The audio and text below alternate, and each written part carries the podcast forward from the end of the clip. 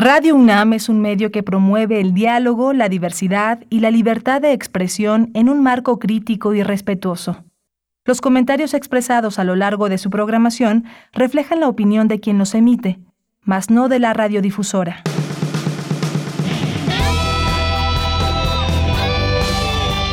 Prisma RU.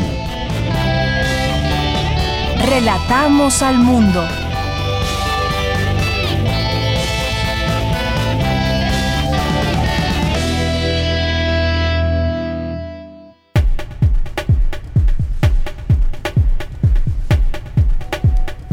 Muy buenas tardes, muchas gracias por estar con nosotros ya, iniciando Prisma RU a través de Radio UNAM, a través de estas frecuencias universitarias. Le damos la más cordial bienvenida para que nos acompañe y con todas las noticias que le tenemos al día, el día de hoy, algunas eh, notas informativas, algunos otros temas con más detenimiento y al análisis y bueno, también eh, pues comentar esto que sucedió el fin de semana que hemos estado ahí viendo las noticias y más, una carretera tan concurrida como la México-Cuernavaca y el fin de semana, pues este terrible accidente que eh, donde perdieron la vida siete motociclistas, entre ellos una, una mujer, una joven que pues fue despedida ya por su familia, como los otras, las otras personas también, y pues lo que sabemos, iban echando carreras, 250 kilómetros hasta 250 kilómetros por hora, se imaginan en la carretera y de pronto encontrarse con autos eh, parados mm, sin posibilidad de frenar. Esto sucede, esto sucedió desafortunadamente, pero sucede que siempre por esta carretera eh, la alta velocidad por parte de muchos motociclistas es bastante bastante claro y nos ha tocado a muchos que hemos estado por esa carretera que pasan pues con una velocidad increíble.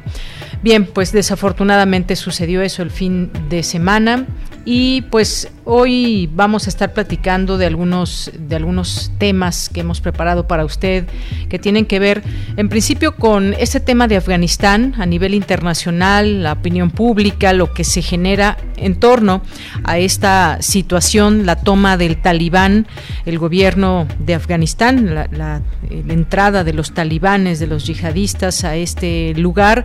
Y se habla de que no fue buena la inteligencia militar de los Estados Unidos. Ayer en el mensaje Joe Biden dice que pues fue lo mejor esta retirada del ejército estadounidense. Vamos a conversarlo al análisis y qué está en juego allá, qué va a pasar con todas las, las mujeres. Ahora el talibán dice que va a ser incluyente y que va a respetar los derechos de las mujeres.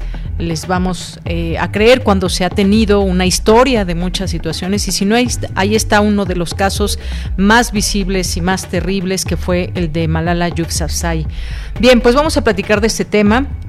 Vamos a tener también aquí en Prisma RU, vamos a conversar con Magdalena Acosta, quien eh, pues es la nueva encargada de las eh, la defensoría de las audiencias. Y se despide el maestro Guillermo Montemayor. Con ambos platicaremos en este espacio. Siempre aquí está atención para nuestra audiencia y les podrán preguntar si ustedes así lo quieren a través de nuestras redes sociales conversar también con nosotros hacernos sus comentarios sus preguntas. Ambos estarán aquí con nosotros. En nuestra segunda hora vamos a invitarlos y a platicar sobre el Cine Macabro, Festival de Cine Macabro, que cumple 20 años, 20 años de mucho horror, muchas películas, mucho cine, así que no, no nos no dejen de acompañarnos en nuestra segunda hora. Estará Edna Campos Tenorio, que es la directora del Festival Internacional de Cine de Horror de la Ciudad de México, Cine Macabro. Y vamos a tener también aquí a los poetas errantes. Estará Gabo Gutiérrez con nosotros. Tendremos también Literatura RU, hoy con Alejandro Toledo en A la orilla de la tarde. Tamara Quirós en Cultura va a entrevistar a la doctora Florencia Escándar, investigadora del Instituto de Investigaciones Estéticas de la UNAM.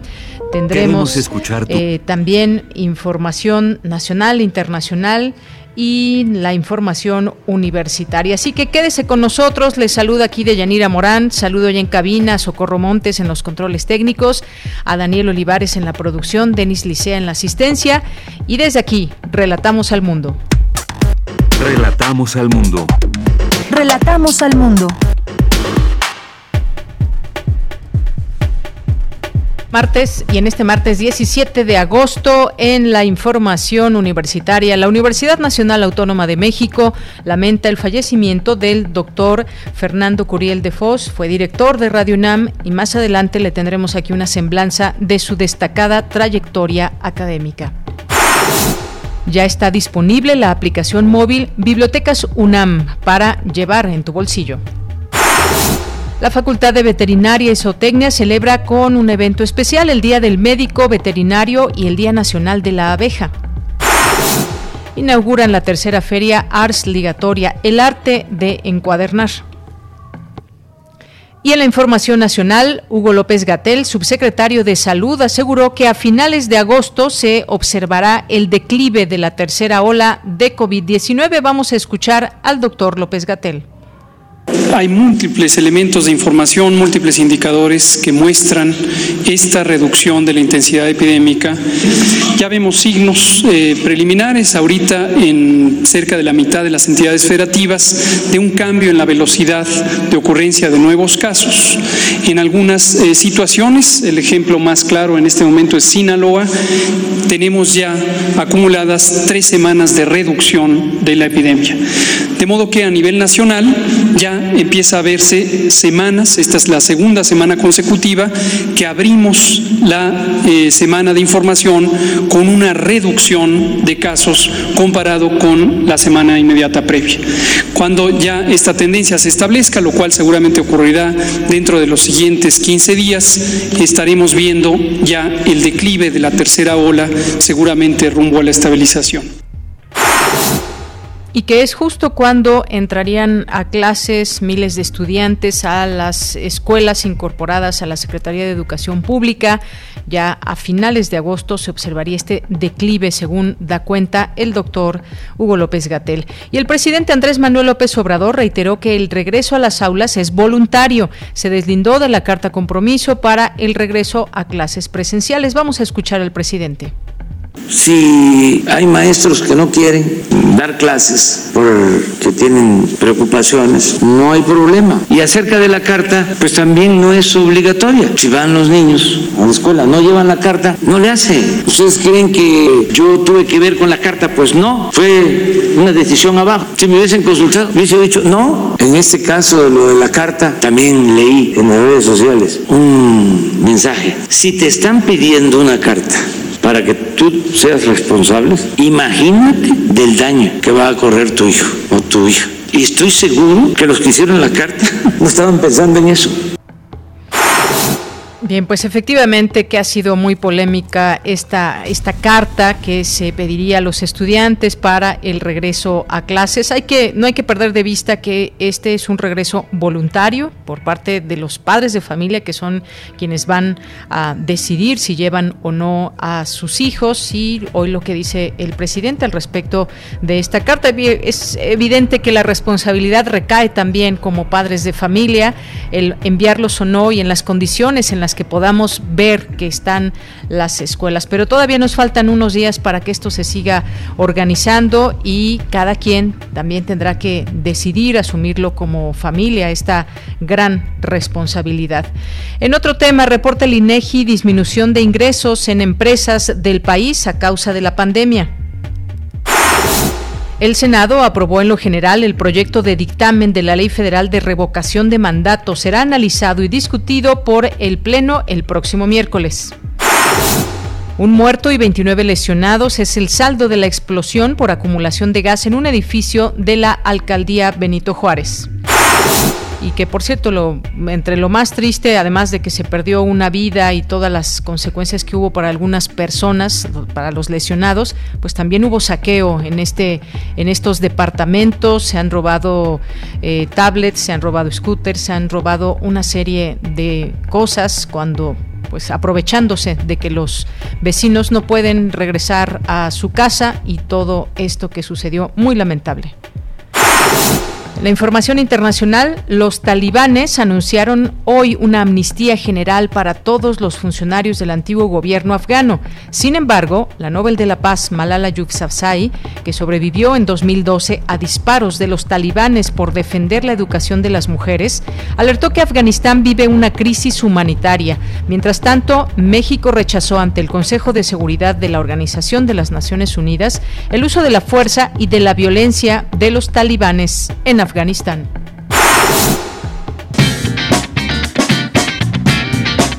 Hoy en la UNAM, ¿qué hacer y a dónde ir? El Centro Cultural Universitario Tlatelolco y la Unidad de Vinculación Artística UBA te invitan a conocer el ciclo 22 Tlatelolco, Zona de Utopías, donde encontrarás un taller para cada uno de los miembros de tu familia, entre los que destacan música, teatro, artes plásticas, bordado, títeres, entre otros. Las inscripciones se realizarán del 16 de agosto al 17 de septiembre de 2021 en el sitio oficial tlatelolcunam.mx diagonal UVA. No te puedes perder una emisión más de Hipócrates 2.0, bajo la conducción del doctor Mauricio Rodríguez. En esta serie se abordan las investigaciones y los asuntos relacionados con la salud que sean de interés del público. El día de hoy se abordará el tema vacunas y patentes, con enfoque en las vacunas contra la COVID-19 y la participación especial del doctor Octavio Tonatiu Ramírez Reivich, investigador del Instituto de Biotecnología de la UNAM. Sintoniza nuestras frecuencias en punto de las 18 horas por el 96.1 de FM y 860 de AM.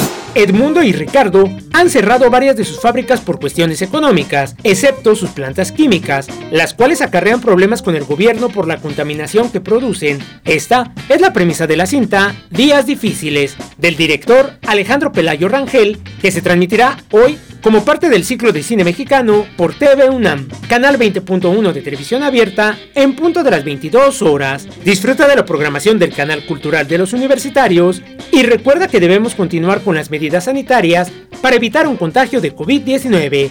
La prevención es tarea de todos.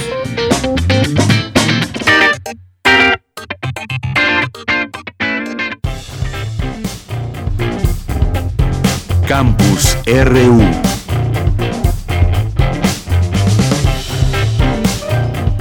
Una de la tarde con 15 minutos. Estamos ya en nuestro campus universitario de este día martes. La UNAM lamentó el fallecimiento del doctor Fernando Curiel de Foz. Fue director de Radio UNAM, un destacado académico de nuestra casa de estudios.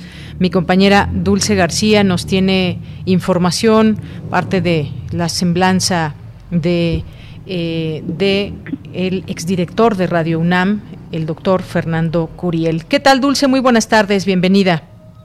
Así es, Deyanira, muy buenas tardes a ti al auditorio. Deyanira, el escritor, investigador y promotor cultural Fernando Curiel de Foz falleció este fin de semana a los 79 años de edad. Nuestra casa de estudios, como bien lo comentas, Deyanira, lamentó la pérdida de un universitario con una sobresaliente obra en el campo de la creación literaria y una amplia trayectoria en la extensión cultural. Fernando Curiel de Foz nació en la Ciudad de México el 27 de julio de 1942 fue licenciado en Derecho, maestro en Letras y doctor en Historia de México por la Universidad Nacional Autónoma de México. En 2014 fue ganador del Premio Universidad Nacional en el campo de la creación artística y la extensión de la cultura por su intensa labor en docencia e investigación. Fue autor de diversos libros de investigación, docencia, difusión de creación y relativos a la UNAM, en géneros también como novelas, cuentos, crónicas, colecciones de aforismos, capítulos de libros, ensayos, artículos de prensa, conferencias, memorias, antologías y colaboraciones radiofónicas. Curiel de Foz estaba convencido de la importancia de extender los beneficios de la cultura con la mayor amplitud posible. ¿Qué te parece si escuchamos unas palabras de una de las conferencias que en algún momento impartiera el doctor Fernando Curiel? La apertura de la Universidad Nacional de México el 22 de septiembre de 1910, uno de los actos estelares del programa de festejos del centenario, constituye un acontecimiento no solo pedagógico, sino intelectual de consecuencias todavía duraderas. Al cumplimiento de una obra inmensa de cultura se le destinaba, aclarando Sierra que justamente realizando comillas. Esta obra inmensa de cultura y de atracción de todas las energías de la República, aptas para la labor científica, es como nuestra institución universitaria merecerá el epíteto de nacional que el legislador le ha dado. A ella toca demostrar que nuestra personalidad tiene raíces indestructibles en nuestra naturaleza y nuestra historia. Y bueno, Deyanira, como bien lo comentaba tú en un inicio, Fernando Curiel fue en efecto director de Radio UNAM, eh, iniciando su gestión en 1978.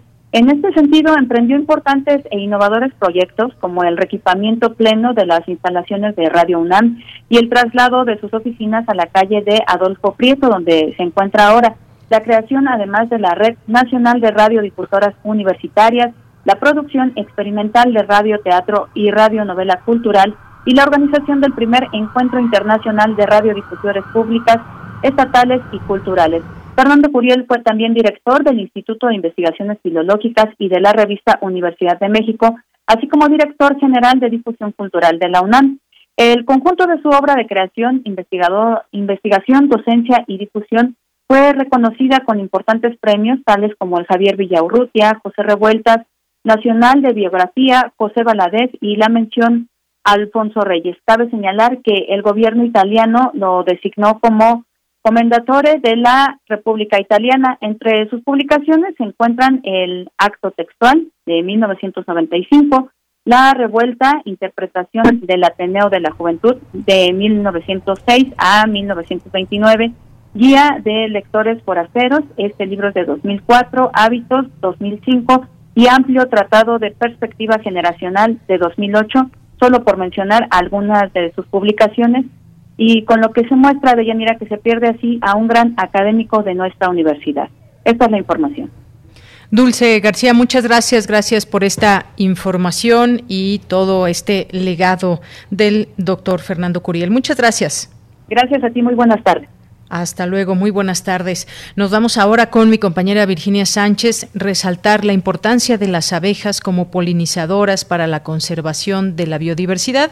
Es uno de los retos para el médico veterinario, eh, señala Adriana Correa Benítez, quien es académica de la Facultad de Veterinaria y Zootecnia de la UNAM. ¿Qué tal, Vicky? Muy buenas tardes, adelante. Gracias, Bella. Muy buenas tardes a ti, el auditorio de Prisma RU. Pues en el marco del Día del Médico Veterinario que se celebra este día para recordar el inicio de esta profesión en nuestro país hace 168 años y del Día Nacional de la Abeja, la comunidad de dicha facultad, en coordinación con la Secretaría de Educación Continua, organizaron una serie de videoponencias presentadas por especialistas en el área de la apicultura. Como Adriana Correa Benítez, académica de dicha facultad, quien detalló los orígenes de la palabra veterinario que se remonta a la antigua Roma, donde los caballos usados en el ejército que estaban viejos y lastimados pues se guardaban en un lugar donde podían descansar.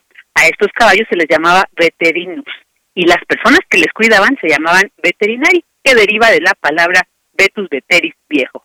En cuanto a la apicultura, una de las especialidades en esta carrera, detalló que se encarga de la cría y el desarrollo de las abejas, lo cual involucra en automático aspectos de producción, sanidad e inocuidad y toda la comercialización de sus productos y sus productos pero la importancia más grande que tienen las abejas, destacó, es la polinización de cultivos en el aspecto ecológico. Escuchemos.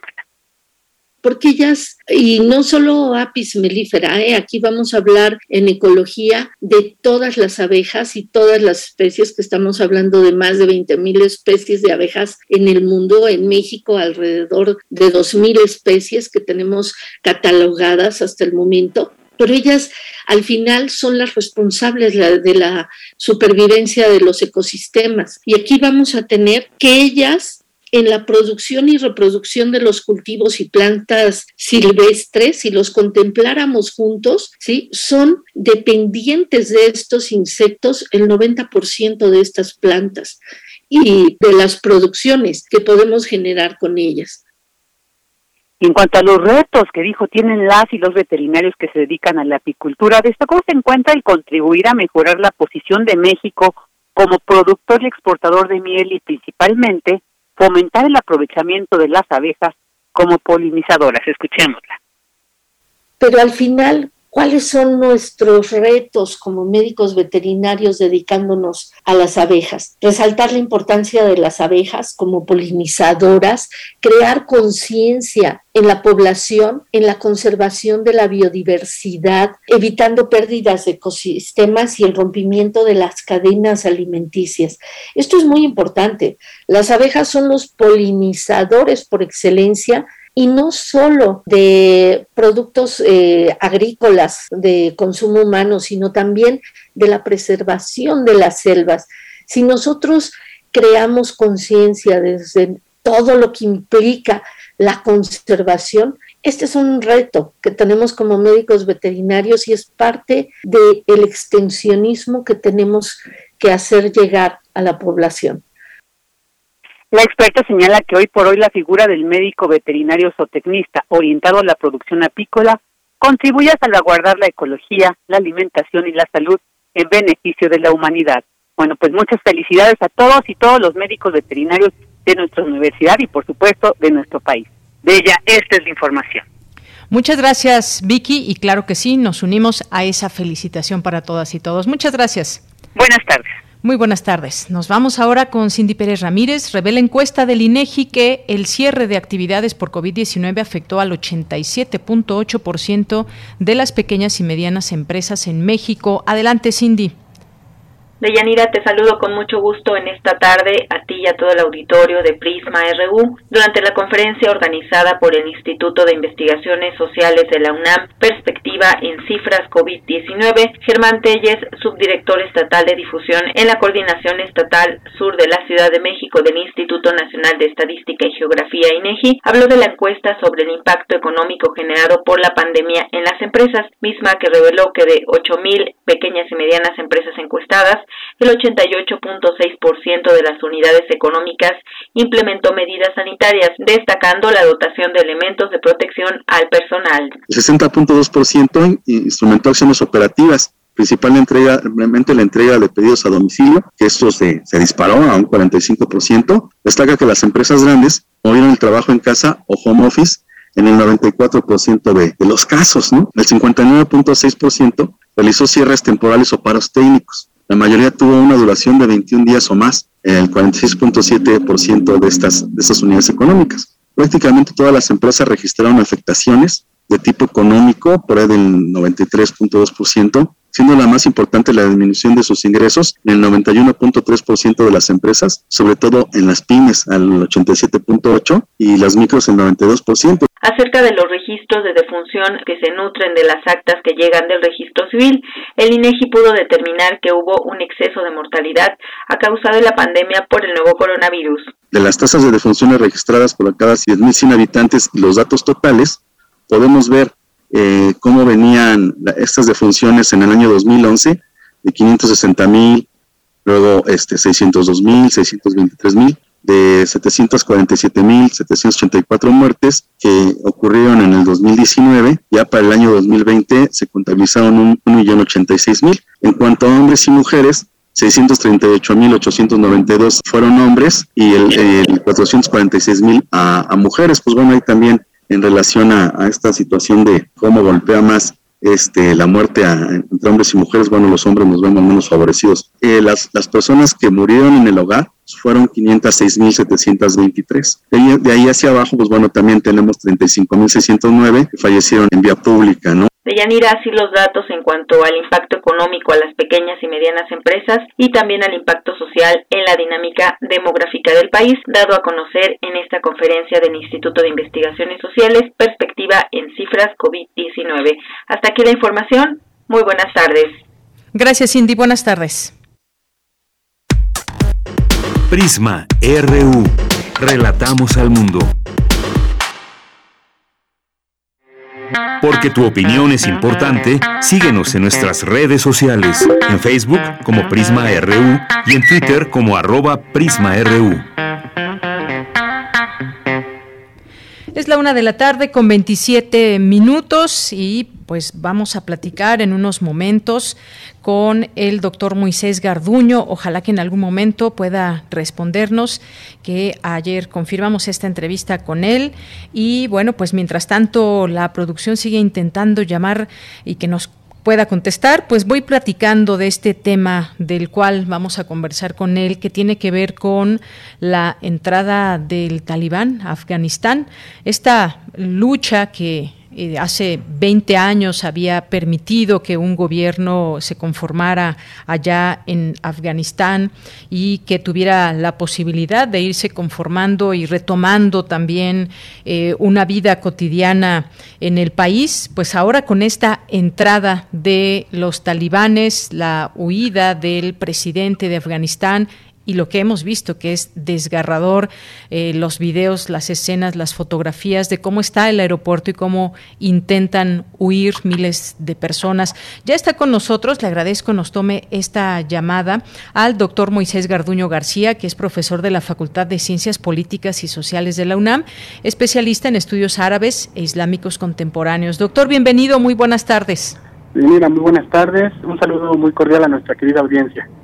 Gracias, doctor. Pues preguntarle ¿Cómo observa usted, cómo analiza esto que ha sucedido en Afganistán? Eh, pues muchas cosas se dicen. Si falló la inteligencia militar de Estados Unidos, si esta retirada fue completamente lo que propició la entrada de los talibanes ya directamente, pues hacerse cargo del gobierno o esta toma eh, por la fuerza que se hace y ahora pues una crisis que vemos, crisis económica, crisis pues eh, de las personas personas que quieren huir, humanitaria, podría, podríamos decir. ¿Qué se había ganado en estos 20 años y qué, qué está a punto, qué está sucediendo en Afganistán? Bueno, eh, lo que estamos viendo es el guion de los acuerdos de la reunión de Doha que hubo en febrero del 2020. Es un documento de cinco páginas que establece claramente el plan de salida de Estados Unidos a cambio de que los talibanes pues puedan ir tomando las ciudades y las provincias correspondientes siempre y cuando corten cualquier tipo de relación con grupos extremistas como Al-Qaeda, Estado Islámico o grupos afines. El cálculo, la falla del cálculo que comenta muy bien Mira, tiene que ver con que los Estados Unidos y las fuerzas internacionales de la OTAN esperaban que los talibanes, una vez implementado el plan de salida, tomaran hasta seis meses para tomar el país.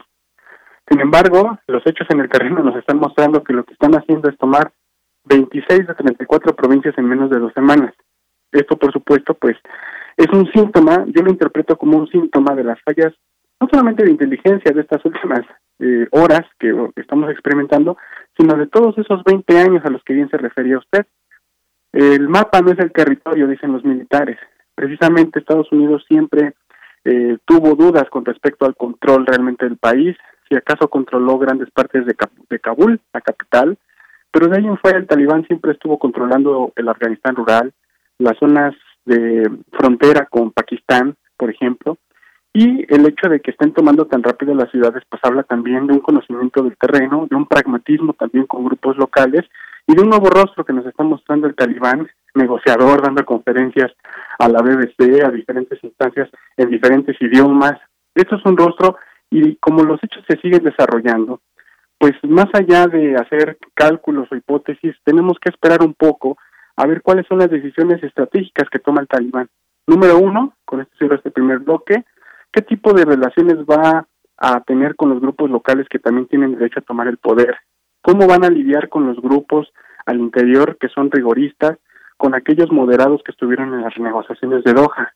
¿Cómo se va a implementar a repartir el poder en el sector educativo, en el sector de la cultura y en la economía? Muy importante, si acaso van a dar pasos importantes para establecer relaciones con países importantes como China o Pakistán, porque Afganistán hoy en día ya no necesita armas, ya no necesita planes estratégicos, sino necesita inversión, infraestructura y un plan para el desarrollo que China probablemente pueda estar ofreciendo. Bien, doctor, y en este sentido uno se pregunta, nos preguntamos eh, con respecto a lo que se había conformado estos 20 años en Afganistán y estamos hablando, por ejemplo, eh, eh, derechos humanos, lo que se había ganado en este sentido, la igualdad para las mujeres, que esto tiene un sentido muy fuerte, muy sensible, por cómo hemos visto que ve el talibán a las mujeres, los derechos que le limitan, tantos derechos que le limitan, el tema de la libertad de expresión, por ejemplo, y sobre todo también el proceso democrático de este gobierno. Un nuevo rostro eh, que está, parece ser que están dando al mundo. Ahora bien, creerles o no, habrá que esperar, pero pues será que realmente haya cambiado algo el talibán en estos años y que den un nuevo giro a la forma eh, de ver y de pensar para, para los afganos en este caso? Eh, hasta el momento es verdad que la forma en la que se implementaron leyes de corte liberal por parte del gobierno nacional afgano habían dado pues muchos eh, pues espacios a las mujeres como grupo vulnerable después de la fatídica experiencia que tuvieron con los talibanes cuando estaban en el gobierno en 1996.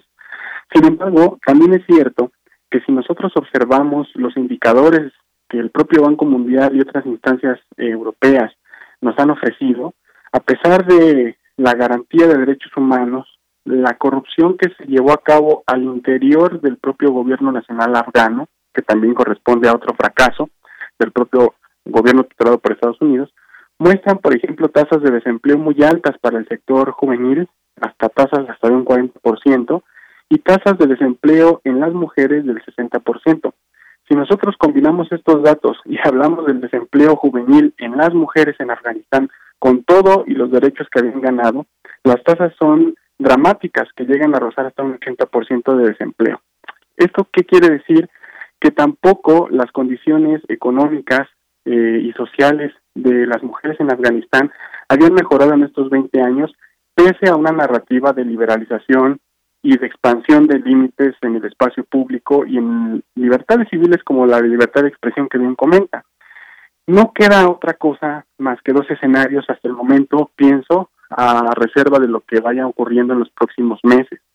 Por un lado, o, el talibán cumple lo que está diciendo con los guiones del acuerdo de febrero del 2020, es decir, eh, limita la, a los grupos rigoristas, reparte el poder, hace pactos, hay un gobierno de transición ordenado o por otro lado corremos el riesgo de caer en una guerra civil y en una nueva fase de Estado fallido, tal como las experiencias de Yemen o Libia nos lo han mostrado. Es decir, las, las decisiones que tome el talibán serán importantes para el propio desarrollo del país si es que quiere realmente y aspira a gobernar un país con muchísimas debilidades institucionales y muchísimos retos estratégicos, como por ejemplo la frontera con China, que es una de las más preocupantes para su vecino asiático. Yo veo estos dos escenarios de Yanira. Bien, doctor, y hemos estado leyendo distintos testimonios de jóvenes, por ejemplo, de jóvenes estudiantes, mujeres, hombres que tenían o veían un futuro por delante en Afganistán, de continuar sus estudios, de pues sentirse de alguna manera eh, libres del talibán, hay que decirlo de esta manera, y que hoy de un día para otro prácticamente cambian esa visión, tienen miedo, por supuesto. Los que han logrado huir, pues quizás tengan otra realidad que tampoco tan buena, porque el irse sin poder, eh, pues llevarse todas sus cosas, el no saber qué vida les espera y dónde van a, llegar, cómo se van a establecer. Es decir, hay mucha gente que definitivamente no le cree al talibán estas buenas intenciones. Y por otra parte, doctor, eh, entraría este tema que tiene que ver con eh, lo que pronunció ayer el presidente de Estados Unidos, Joe Biden, que defiende por completo su decisión sobre Afganistán y esta retirada militar importante que fue la que permitió la, eh, la entrada de los talibanes y el control de algunas ciudades, entre ellas eh, Kabul, y pues dijo una serie de, de, cosas eh, que estaban ante esta disyuntiva y se dice también sorprendido de la entrada tan rápida de, de los talibanes ¿Qué, le, ¿Qué opinión le merece esto que mencionó ayer el presidente de Estados Unidos? Bueno, con respecto a la gente que huye, como bien comenta, Presumo que hay que también diversificar los sectores sociales de los que estamos hablando. Por un lado está, y es muy comprensible, la gente que de alguna manera estuvo colaborando con el gobierno nacional, que de alguna manera tiene relaciones o fueron asesores o traductores con el gobierno de Estados Unidos y las fuerzas internacionales, y es perfectamente comprensible que ahora se sientan amenazados por el cambio de régimen. No obstante, el gobierno talibán ahora parece que ha anunciado una amnistía general para evitar que se colapse el importante sector laboral y el sector obrero y la economía de Afganistán, que a pesar de que estaban alfileres, bueno, es importante que se mantenga el régimen trabajando para que haya estabilidad que necesita el gobierno afgano para ir a la transición. También, por otro lado, hay que ver aquellas personas que están huyendo por las fronteras terrestres, por ejemplo, refugiados en Irán, que esos también tienen otro tipo de condiciones y a lo mejor esas personas huyen por temor a ser reprimidos en tanto minorías étnicas y religiosas, como el caso de los Hazara de corte chiita. Eso por un lado se puede, se puede entender así, aunque también hay que entender que de acuerdo con Gallup Research y algunas otras encuestas, en, casas encuestadoras, el talibán todavía mantiene un apoyo popular del 25% de la población afgana, mayoritariamente ubicada en el sector rural. Entonces es una fuerza política que cuenta, como cuentan también las personas que trabajaron con el gobierno nacional y que ahora quieren huir. Con respecto a lo que dice eh, Biden, em, eh, creo que era previsible la justificación que le dio a la opinión pública estadounidense. Pienso que este discurso es específico y orientado hacia la población estadounidense que estaba cansada de la guerra en Afganistán. Diferentes encuestas también nos revelan, eh, por ejemplo, de la Research Peer Review o de algunos otros, que la gente estaba cansada porque veía la guerra en Afganistán como la guerra más larga e inútil jamás implementada por Estados Unidos muchos problemas psicológicos de los Marines que regresaban a Estados Unidos con traumas, con muchísimas deficiencias fisiológicas y todo esto pues empezó a cansar a una sociedad que nunca entendió la razón por la cual Estados Unidos se quedó en, Afganistán después de haber incluso eh, diezmado a los talibanes en el año 2002. Nada más déjenme decir esto, en el 2002 Estados Unidos tuvo la oportunidad de retirarse de Afganistán victorioso después de una alianza que hizo con la Alianza del Norte, expulsando a los talibanes a las zonas fronterizas con Pakistán. Sin embargo, decidieron quedarse, las empresas armamentistas hicieron un lobby muy fuerte para seguir surtiendo de armamento a Estados Unidos, pero perdieron los, los objetivos estratégicos de seguridad nacional, tanto que ahora vemos así un país con estas tasas de desempleo, de incertidumbre y ningún logro político más allá del asesinato de Osama Bin Laden que Obama pues presumió en me parece que fue en mayo del 2011 más allá de eso no hay ningún otro logro institucional que puedan hablar de, con, con eh, pues con orgullo para justificar lo que pasa en Afganistán. Me parece que Biden quiere unir a la opinión pública estadounidense cumpliéndoles esa promesa de traer a los marines a casa y a las tropas a casa. Muy bien, bueno, pues eh, gracias por esos comentarios y, y, efectivamente lo cierto es que no todos pueden huir. Eh, sin embargo, pues eh, estas fotografías que han dado la vuelta al mundo de pues esta toma de ahí de ese palacio en Kabul, verlos armados a los talibanes con todo y la radicalidad con la que pues se han manejado durante todos estos años, pues sí es algo algo fuerte para la propia sociedad porque pues para llegar a esas distintas ciudades pues se han registrado distintos eh, conatos, tiroteos en las calles eh, ante la toma de, estas ciudades, eh, cateos digamos a, casas, a lugares para verificar si hay o no armas y esto sin duda amedrenta a la población. Y veremos qué sucede con los que se quedarán en Afganistán que como decía no pueden huir y que no tienen más remedio más que quedarse en su país y pues vamos a ver efectivamente cómo se da este, este cambio, que no hay otra forma de saberlo más que con el tiempo y con la información que se vaya generando, doctor.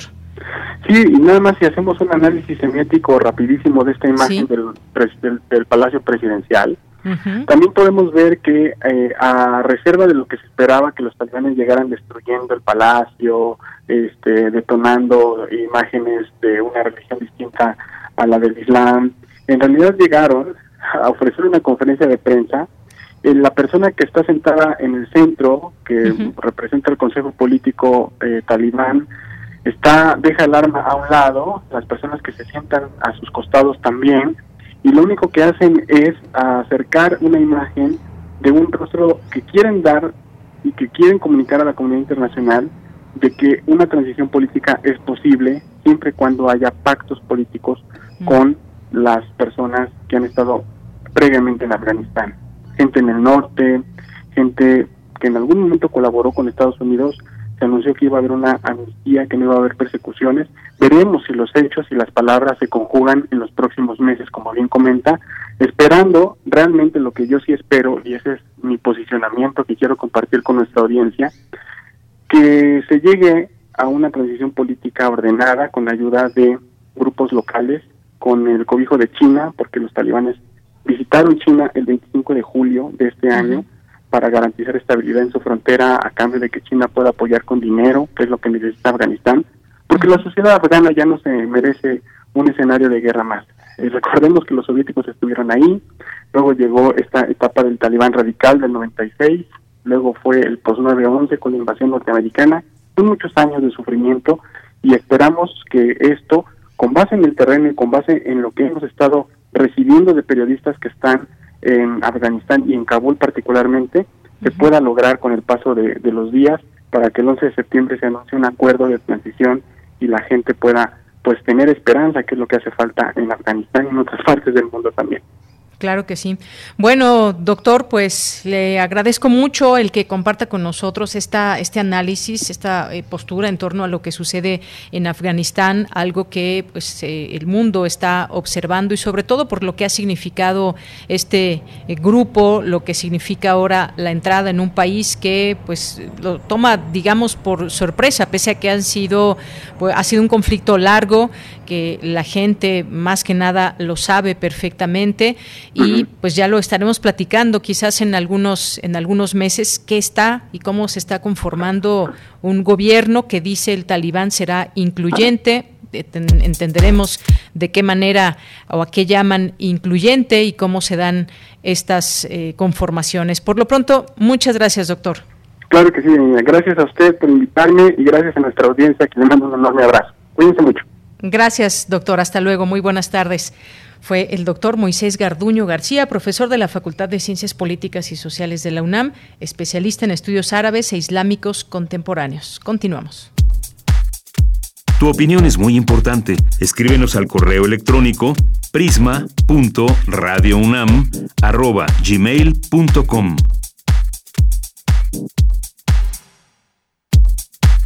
Prisma RU.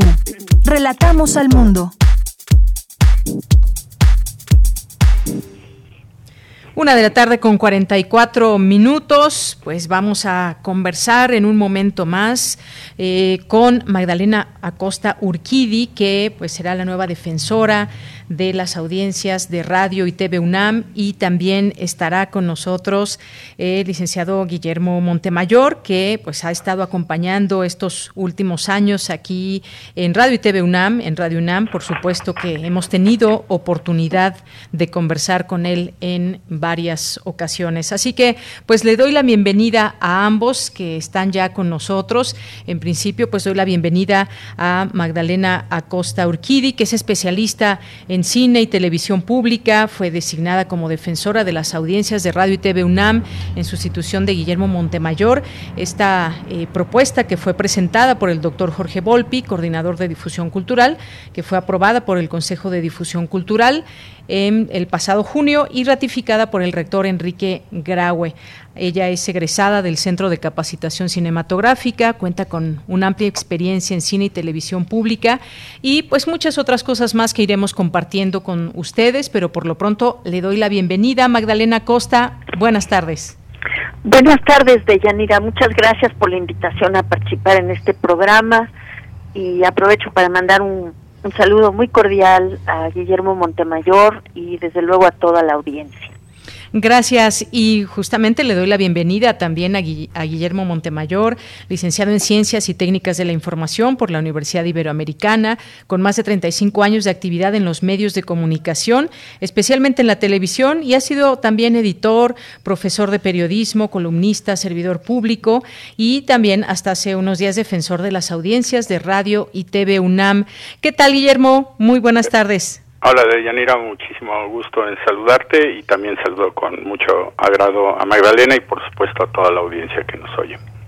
Bien, pues eh, yo quisiera preguntarte, Guillermo, antes de pasar eh, a lo que sigue, que va a ser también esta conversación con Magdalena, pues cuál fue la experiencia en estos años, Guillermo, como defensor de las audiencias y, qué experiencias te llevas y qué le dirías a Magdalena Acosta, quien estará está ya al frente de este cargo tan valioso que es estar al tanto de las audiencias de estos dos canales de comunicación de la UNAM, su radio y su televisión.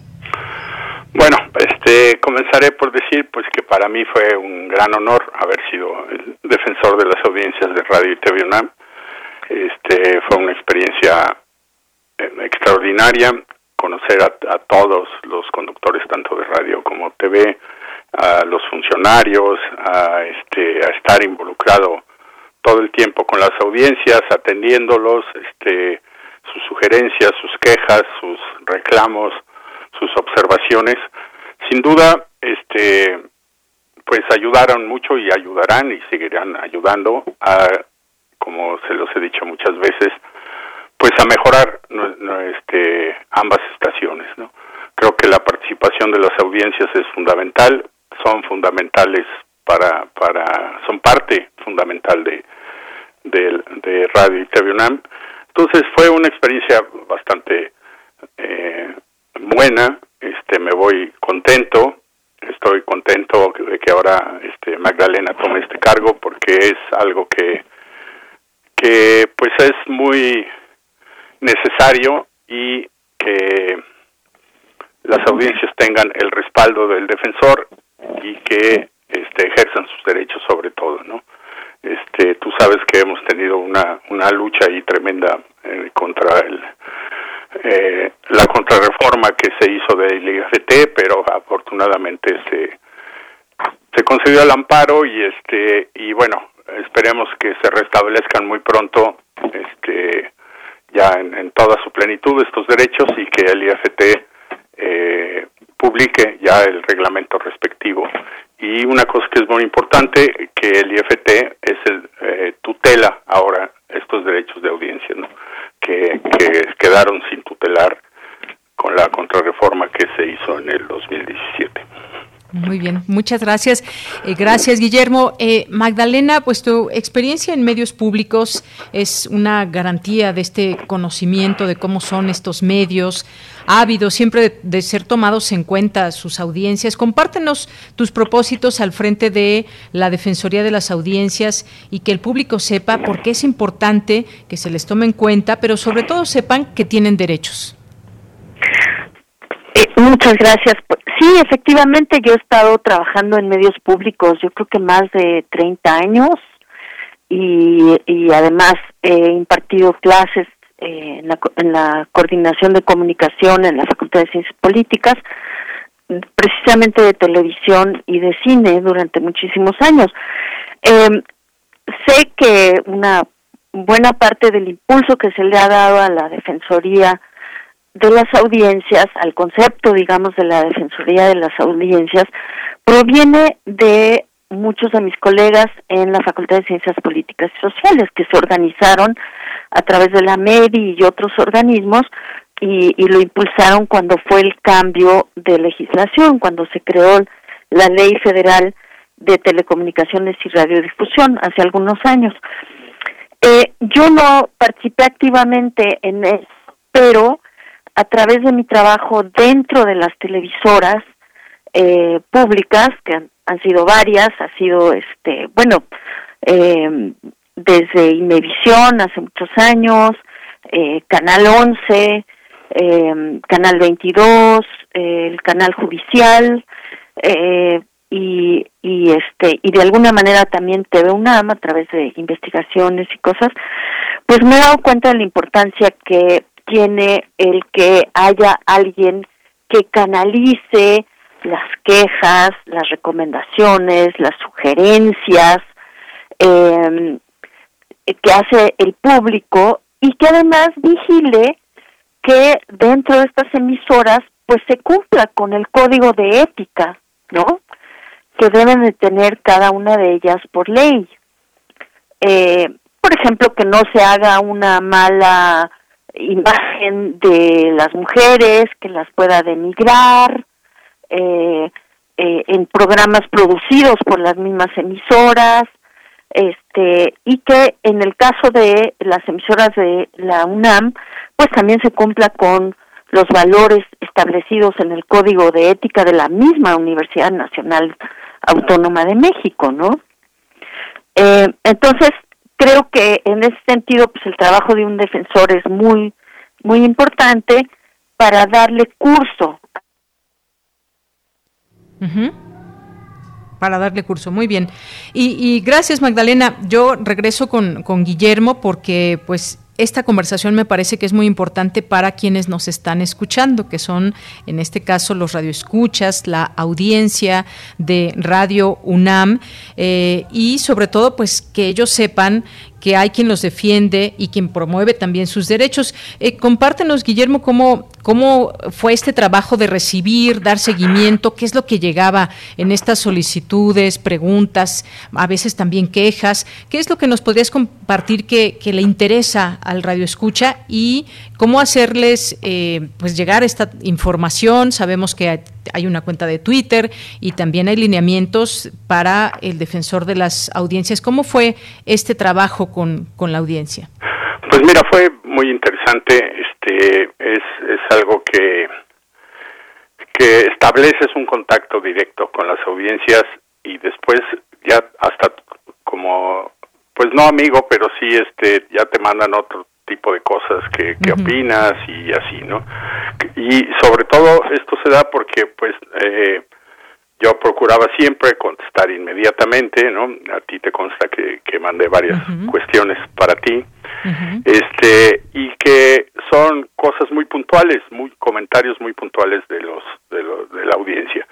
Y eso siempre este ayuda pues a, a todos ustedes, a todas las, las estaciones a que este pues seamos más precisos, seamos este eh, que como dijo Magdalena cumplamos con el código de ética que finalmente es lo que nos debe de regir o lo que le rige a todos los que trabajan en, radio y TV. Y eso hace que la audiencia tenga confianza y sobre todo que existe, que es un, un señor, en mi caso, ya con Magdalena, este será lo mismo, que, que sí existe, que sí los atiende, que sí está pendiente de las respuestas, que sí está este eh, mediando, no, vinculando a, a, a, las estaciones con las audiencias y eso creo que es muy importante, ¿no? También pienso que nos falta un poco difundir estos estos este estos derechos, ¿no? Que las audiencias tengan conozcan plenamente cuáles son sus derechos cuáles son también las cosas que sí pueden este que el, defensor debe de atender y cuáles no porque también hay una serie de cosas que pues ahí el defensor y, ni, y tampoco los directivos ni los que trabajan en, en, ambas estaciones pues tienen por qué este en, en, la cuestión sobre todo de las opiniones de los invitados no por eso en, en casi todos los programas de opinión o, o los que eh, son este, invitados a hablar, pues se dice que los invitados, en, en aras de la libertad de expresión, pues tienen derecho a decir lo que ellos piensen. Y eso, pues no va, este, la estación puede estar o no de acuerdo con ello, a menos que sea una ofensa, entonces sí, este, hay pues una, una reacción, ¿no? Pero finalmente creo que se estableció un muy buen contacto, creo que este sí necesitamos este, promocionar más, como dije, estos derechos para tener una cobertura mucho mayor y que la gente, las audiencias, este, realmente acudan al defensor cuando tienen cualquier inquietud. Creo que eso es lo, lo más importante. Muy bien, muchas gracias. Pues sí, esto que decías también, una cosa, por ejemplo, es eh, cómo se canalizan estas inquietudes, estas dudas, preguntas que se tienen. Eh, algo que pasa también un poco en redes sociales, que es otro canal también abierto para la audiencia, que nos hacen llegar ahí de manera directa lo que piensan, lo que opinan. Y efectivamente, muchas veces eh, se puede o no estar de acuerdo con lo que dicen los invitados y los entrevistados. Y bueno, es parte de la pluralidad, es parte de la libertad de expresión, pero sépanse ustedes, audiencia, que los defensores de las audiencias están sujetos a la ley, hay lineamientos, códigos de ética, cómo lograr ese criterio de imparcialidad e independencia, pues es, es sin duda de los objetivos que se tienen muy claros. Así que yo quiero decirle a la audiencia que se sientan bien representados, que hagan valer sus derechos, que ya iremos hablando de ello, como bien dice Guillermo. Magdalena, también eh, por último, porque ya se nos acaba el tiempo, también se nombraron integrantes del Consejo Ciudadano de Radio y TV UNAM. Me gustaría que nos eh, compartas un poco quiénes son, cuáles son las de este consejo para que nuestro público también esté al tanto de ello. Mira, realmente eh, eh, eh, el, el, otro día nos presentaron a los nuevos integrantes de, del, comité. uno de ellos que conozco bien es Edgardo Benítez, porque él trabajó mucho tiempo, creo que en TV UNAM y en, otros medios públicos. Yo no tengo nada que ver con, con la designación de ese consejo. De hecho, a principios de año me invitaron a mí a participar en el consejo. Tuvimos dos reuniones, pero eh, después surgió eh, la posibilidad de, de, trabajar en la, en la defensoría. Entonces, eh, no, no, no te sabría yo decir exactamente quiénes son todas estas personas, pero prácticamente se renovó todo el consejo.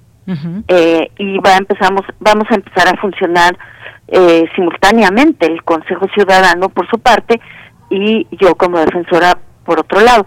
Aunque también hay muchos puntos de contacto, tenemos que estar muy al tanto de lo que están haciendo uno y otro eh, y, eh, y desde luego que tenemos la misión ambos de tener mucho contacto con las audiencias y, y propiciar que tanto TV UNAM como Radio UNAM cumplan con los objetivos que se han propuesto, que eh, transmitan una programación de calidad y, y que se, se ajusten al código de ética tanto de Radio UNAM como de TV UNAM. Así es que tenemos como esa misión en común.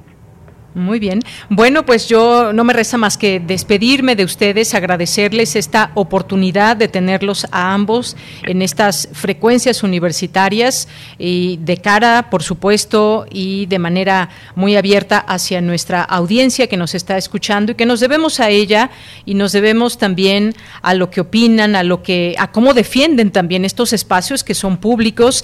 Quienes estamos al micrófono, pues estamos eh, estamos representando nuestra propia voz y por supuesto eh, también estamos regidos bajo eh, ciertos lineamientos de ética eh, periodística, códigos de ética, así que pues no hay más más que seguir invitando a la audiencia a que forme parte de todo esto ejerciendo sus derechos. Muchas gracias Magdalena Guillermo, gracias por estar aquí hoy aquí en Prisma RU de Radio UNAM.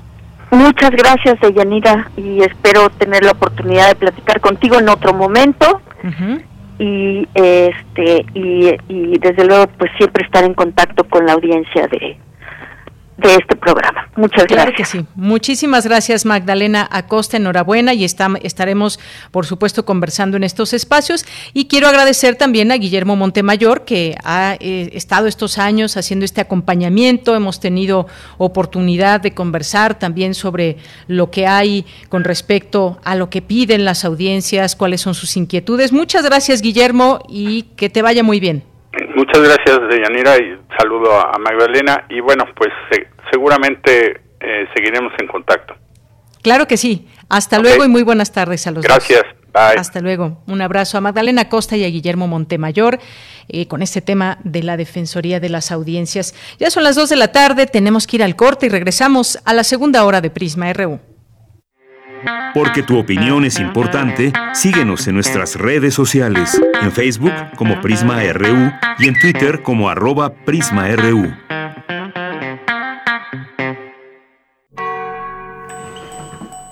Entra en los archivos sonoros olvidados, extraños, ocultos o poco conocidos que reviven a través de Gabinete de Curiosidades un espacio de sombras sónicas del tiempo, con Frida Rebontulet y sus almas hercianas, Todos los domingos a las 14.30 horas, Radio UNAM, Experiencia Sonora. Enchula tu colonia no ha terminado. En julio y agosto acude a las asambleas de información y selección en tu comunidad. Conoce a fondo los proyectos ganadores de la pasada consulta de presupuesto participativo y forma parte de los comités de ejecución y vigilancia junto con tus vecinas y vecinos. Consulta fechas y horarios en www.ism.mx o en tu dirección distrital más cercana. No olvides tu credencial para votar y cubrebocas. Con participación, todo funciona. Instituto Electoral Ciudad de México. ¿Sabían que en México cerca de medio millón de personas tienen hepatitis C y no lo saben? Sí, es un virus que daña al hígado. Al hacerte la prueba sabrás si necesitas tratamiento. Además, es gratuito. Claro, yo ya sé cómo curar la hepatitis C. Contáctanos a Sencida, hepatitis.salud.gov.mx o al 55 19 46 97 72. Gobierno de México. Este programa es público, ajeno a cualquier partido político. Queda prohibido su uso para fines distintos a los establecidos en el programa. Hablemos de género, feminismo, masculinidades, inclusión, identidades y todo lo que suma para seguir construyendo igualdad. Escuchar y escucharnos, construyendo igualdad, con María Amalia Fernández. Octava temporada, miércoles 10 de la mañana a partir del 1 de septiembre, por Radio UNAM. Experiencia sonora. Prisma RU. Relatamos al mundo. Mañana en la UNAM, ¿qué hacer y a dónde ir? La Casa del Lago Juan José Arreola, Fundación UNAM y el Corredor Cultural Autonomía organizan el ciclo de conferencias Conviviendo con el Virus SARS-CoV-2, foro que contará con destacados especialistas universitarios para dialogar sobre educación, COVID y arte. Este ciclo se llevará a cabo del 25 al 27 de agosto a través de la cuenta oficial de Facebook y el canal de YouTube de Fundación UNAM. Consulta la programación completa en las redes sociales de la Casa del Lago Juan José Arreola. Mañana no te puedes perder una emisión más de Escuchar y Escucharnos, serie que nació por la imperiosa necesidad de tomar una postura ante la creciente ola de violencia contra la mujer y el fortalecimiento de los movimientos feministas en el mundo y al interior de la UNAM. Para este mes se ha programado una selección de los mejores episodios de la séptima temporada. Mañana miércoles 18 de agosto se retransmitirá el programa Pacto Patriarcal, en el que se habla sobre lo que significa este pacto, cómo suma a la desigualdad y la violencia de género y la forma cómo puede romperse. En esta emisión se contará con la participación de Iván de Estrada, educador para la paz, los derechos humanos y el género y especialista en autoconocimiento, relaciones humanas y sexualidad. Sintoniza mañana miércoles 18 de agosto nuestras frecuencias en punto de las 10 horas. El próximo sábado 21 de agosto no te puedes perder la nueva entrega del ciclo sinfónico de la OFUNAM con la suite del Lago de los Cisnes bajo la batuta de la directora huésped Yayin Lai. Disfruta de este recital el próximo sábado 21 de agosto en punto de las 20 horas a través de las redes sociales de Música UNAM. Disfruta de la música universitaria sin salir de casa. Para Prisma RU, Daniel Olivares Aranda.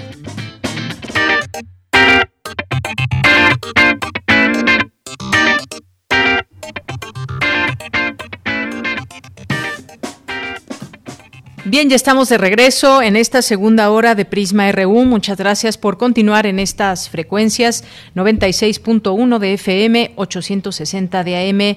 Nos escuchan también a través de nuestra página de internet www.radio.unam.mx. Gracias por su eh, compañía y gracias a quienes nos están escribiendo en nuestras redes sociales, en arroba Prisma RU en Twitter, Prisma RU en Facebook. Muchas gracias de verdad a todos ustedes, que es nuestra audiencia. Les recuerdo, por cierto, el Twitter de nuestra Defensoría de las Audiencias, arroba Defensor UNAM es nuestra, es la red, la red social de Twitter de eh, la Defensoría de las Audiencias, así que la pueden seguir, arroba Defensor UNAM. Pues muchas gracias a todos ustedes que están aquí. Jesús Abraham, que nos escribe por Twitter, nos dice en relación a lo que está sucediendo en Afganistán, he escuchado dos entrevistas que han dejado sumamente claro eh, que lo que está ocurriendo Primero, el doctor Moisés Garduño, aquí en Prisma RU de Radio UNAM. Eh, ¿Cómo no? Si somos de la Facultad de Ciencias Políticas y Sociales. Gracias, Jesús Abraham, por tu sintonía, por tu tiempo en dejarnos este comentario. Abel Fernández nos dice muy contento, saludos a, Prisma RU, muy contento de estar escuchando el noticiero vespertino. A nosotros también nos da mucho gusto. Abel, gracias. Mayra, Mayra Elizondo nos dice, definitivamente hace falta reforzar la difusión acerca de los derechos de las audiencias. Y, por ejemplo, no sabemos nada de las decisiones que se toman a partir de nuestras opiniones o quejas. De hecho, yo pienso que escuchan, te hacen saber que escucharon y ya, eso no motiva. Gracias, Mayra. Pues eh, seguramente tendremos otras conversaciones eh, con la nueva defensora de las audiencias para resolver esas dudas del, público. Siempre es importante tener claridad en todo esto.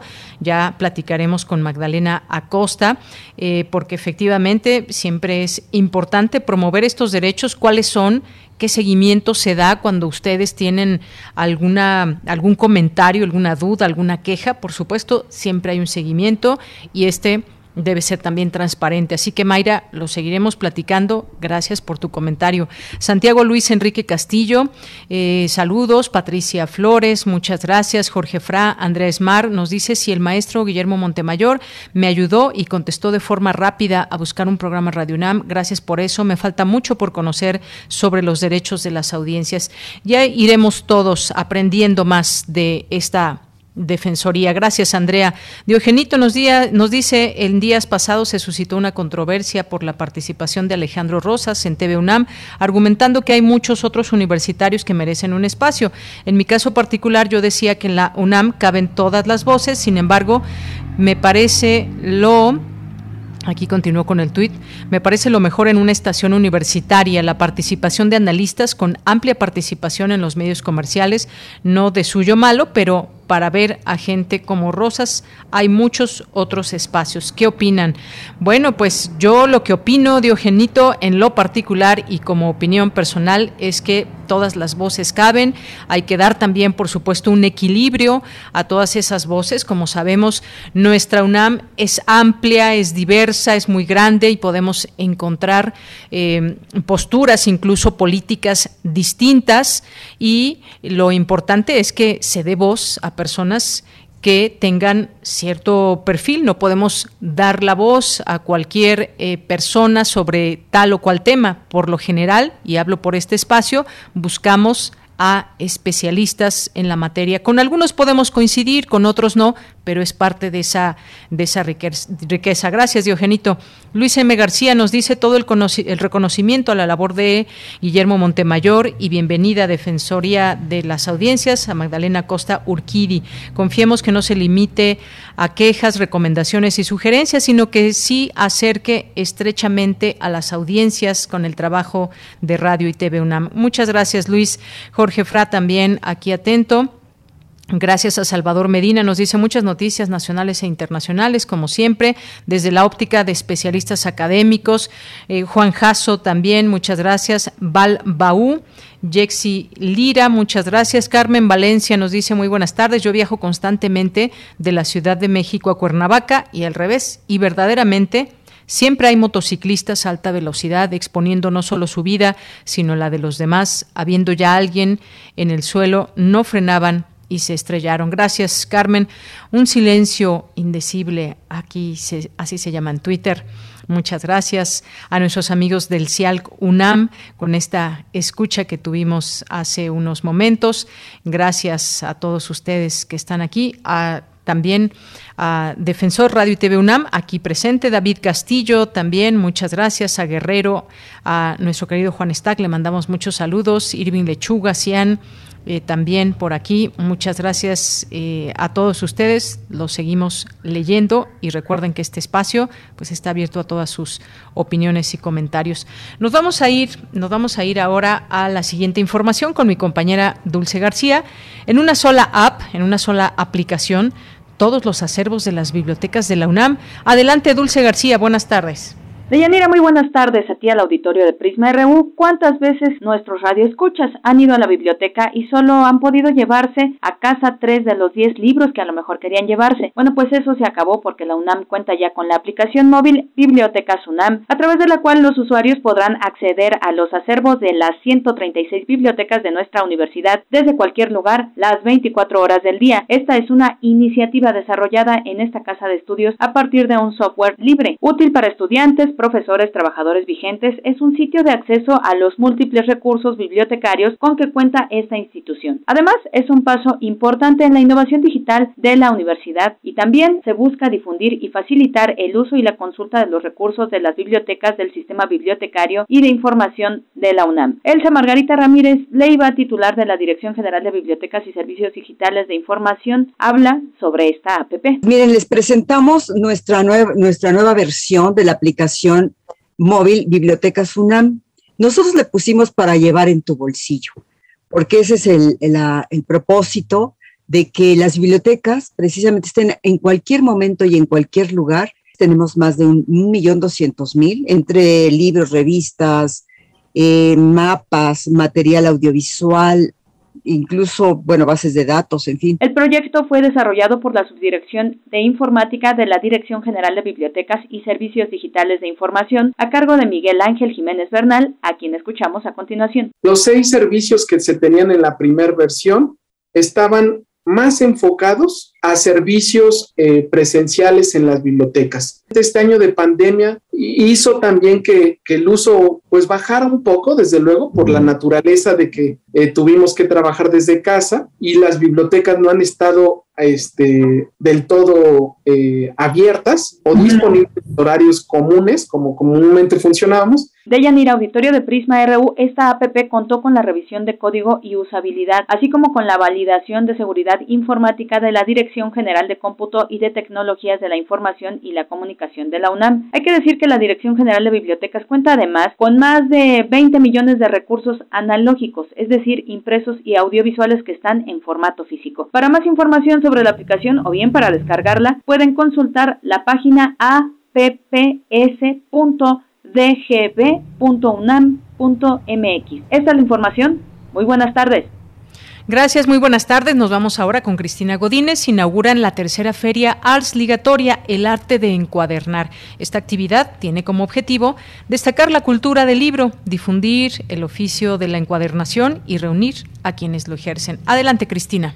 Buenas tardes, Deyanira. Un saludo para ti y para el auditorio de Prisma RU. Con este tipo de actividades, la Biblioteca Nacional de México convoca a todas aquellas personas que se dedican a la materialidad del libro, en particular la encuadernación. Así lo expresó el doctor Pablo Mora Pérez Tejada, director del Instituto de Investigaciones Bibliográficas de la UNAM. Al inaugurar la tercera feria Ars Ligatoria, el arte de encuadernar, dijo que la humanidad ha tenido que pactar treguas con esta pandemia que nos mantiene en alerta. Uno de los lugares de resguardo natural para los ciudadanos del mundo ha sido el libro y su casa, la biblioteca. Nosotros mismos hemos planteado que la lectura es realmente nuestra verdadera vacuna. Por ello, la Biblioteca Nacional de México propone una vez más la convocatoria colectiva en formatos virtuales, tal es el caso de la tercera emisión de la feria Ars Ligatoria, el arte de encuadernar, que nos reúne a la distancia a través de las redes sociales. El objetivo de la feria es destacar la cultura del libro, difundir el oficio de la encuadernación y reunir a quienes lo ejercen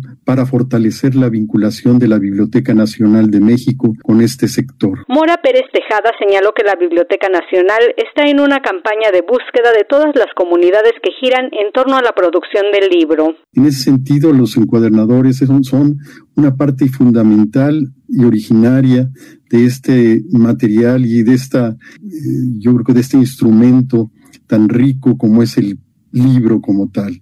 En ese sentido, hemos creado también un programa especial que se llama El Faro de la Biblioteca Nacional, al cual van a ser convocados también algunos de los encuadernadores para empezar a generar una serie de comunidad y de diálogo alrededor de un ciclo cultural que resume muy bien la Biblioteca Nacional, que es el de eh, la cultura del libro. Este año la feria está dividida en tres secciones.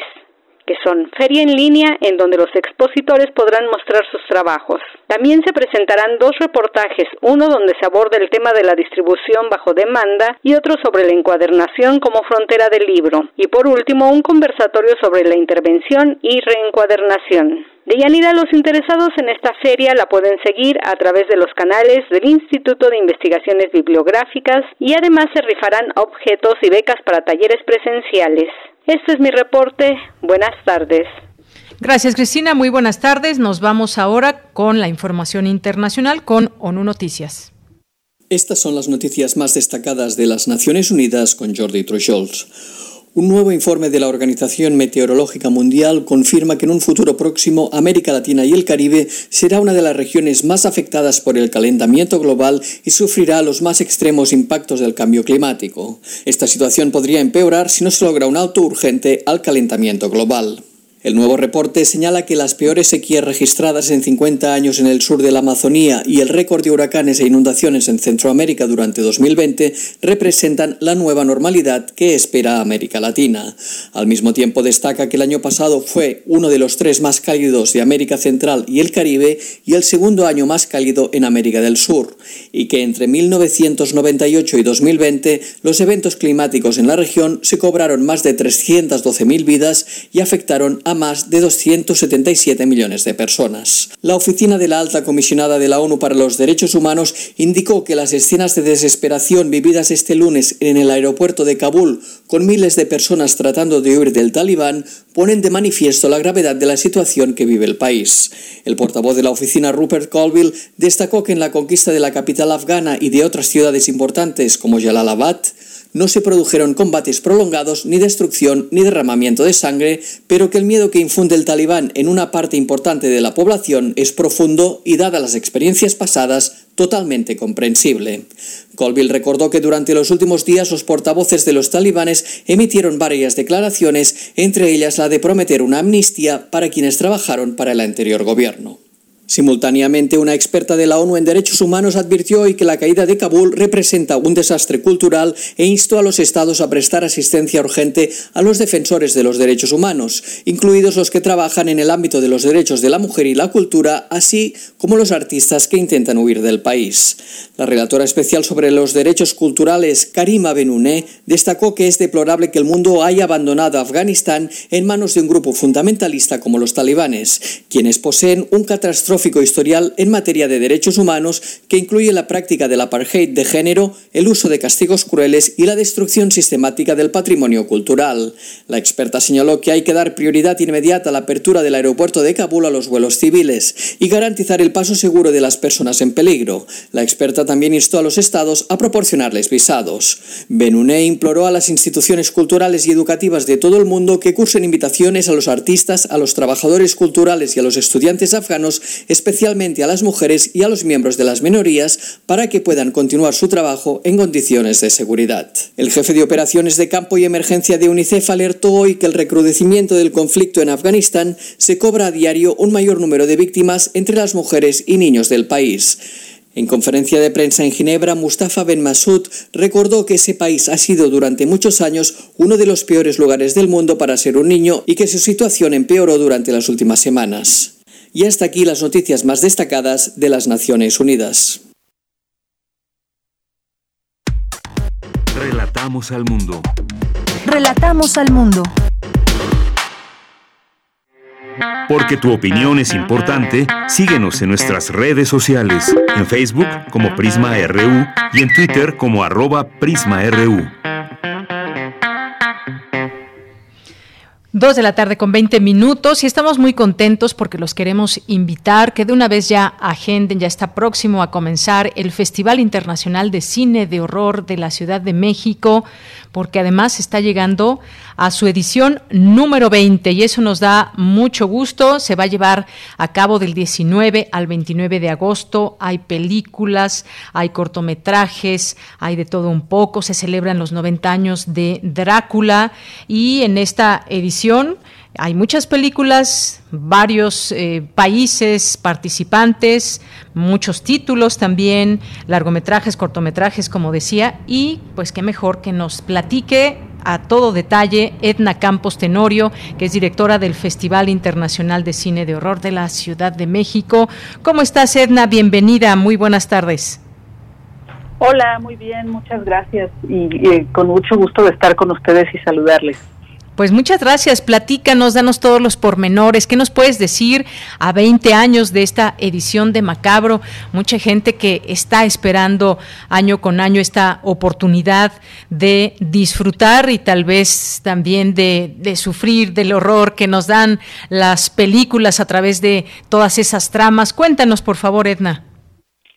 Bueno, pues eh, sí regresamos eh, ahora para celebrar nuestros 20 años eh, con un formato híbrido. Esto es que eh, pues vamos a tener programación tanto en salas presenciales como en plataformas de, de streaming. prácticamente toda la programación se podrá ver en la Cineteca Nacional, en la Casa del Cine.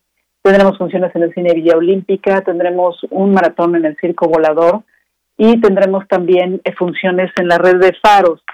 Por el lado de eh, las plataformas, vamos a estar este año trabajando con dos plataformas. Una es plataforma cine, eh, donde se podrá ver una de la, digamos, la una gran cantidad de las películas que son largometrajes y en Filmin Latino, que ahí es, es, donde presentaremos toda la selección de cortometraje, ¿no? Eh, también por primera vez vamos a estar en Puebla al mismo tiempo que en la Ciudad de México, lo que, bueno, de alguna manera nos ayuda en este plan de descentralización que, que pues ya hemos estado trabajando en años anteriores y bueno, que este año pues se concreta, ¿no? Entonces, eh, pues hay, hay diversas formas de ver el, macabro, la, programación ya está en, nuestra página de internet y pues bueno, eh, como bien decían en la introducción, este año está dedicado a los vampiros por eh, los 90 años de la película de Todd Browning de Drácula, una película que eh, pues eh, marcó en su momento un, un parteaguas para el género por que de alguna manera de esta forma junto con Frankenstein de James Well que también fue lanzada el mismo año se pues se, se logró el eh, conocer lo que era el, horror film, ¿no? Que eh, de esta manera se le conocía eh, de, forma comercial o se le lanzaba de forma comercial al género, ¿no? Entonces, a partir de ahí, pues tenemos todo un cambio en la concepción y en la forma de ver las películas de terror, ¿no?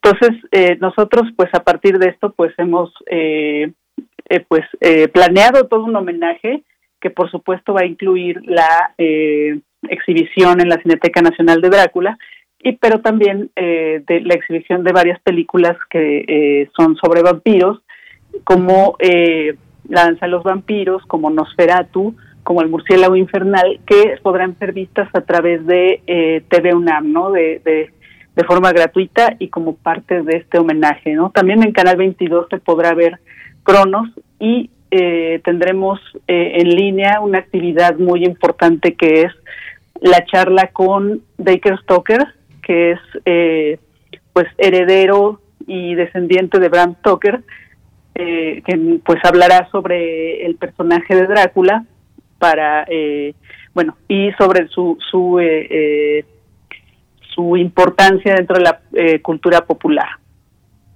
Muy bien, Edna, pues gracias por platicarnos un poco acerca de, Macabro, que además hay que decirlo, 20 años, eh, pues tienen muchas cosas que, decir, que platicar.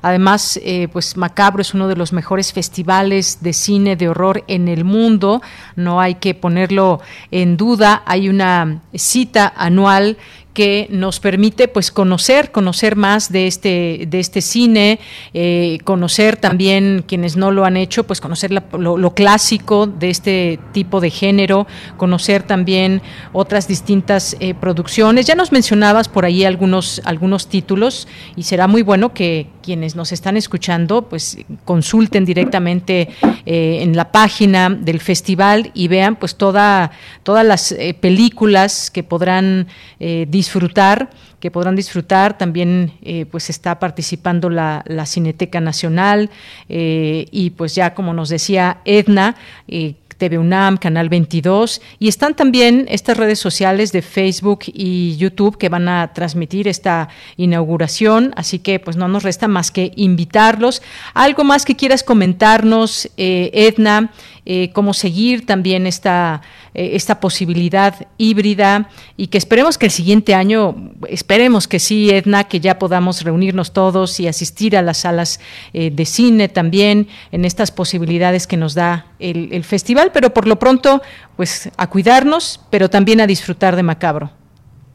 Así es, pues los invitamos, eh, como decía al principio, eh, revisen la programación en la página de internet macabro.mx en eh, todas las salas presenciales eh, van a estar eh, activos todos los protocolos sanitarios para que bueno la gente se sienta lo más segura posible y también pueda disfrutar del festival con, sin el sin el mayor peligro, ¿no? Que pues, no hay, no hay que olvidar que, hay que cuidarnos mucho y pues es algo que tenemos que hacer entre todos. pueden pueden estar ahí en, en la página de internet, ahí están los horarios. también bueno les recomendamos que entren a las páginas de los eh, recintos para que puedan adquirir sus boletos con anticipación también. Y eh, pues bueno, todo lo que es en línea eh, podrá ser visto de forma gratuita, nada más es cuestión de que estén al pendiente de los horarios. Ahí verán todas las actividades que tendremos en Facebook y YouTube. Y bueno, eh, Filmin Latino, solo tienen que suscribirse. Eh, todas todas las eh, películas que están ahí en, en Latino van a ser gratuitas. En plataforma cine sí tienen un costo, pero bueno, es, es un costo bastante eh, eh accesible. Estamos hablando de 59 pesos. Y pues bueno, es, es también bastante fácil entrar a la plataforma y, y, y adquirir su visionado. ¿no? Entonces, pues no, me resta más que invitarlos del 19 al 29 de agosto, eh, va Macabro y eh, es nuestro vigésimo aniversario. Muy bien, pues sí, estamos a, dos días de que comience este festival que muestra lo mejor del género de horror.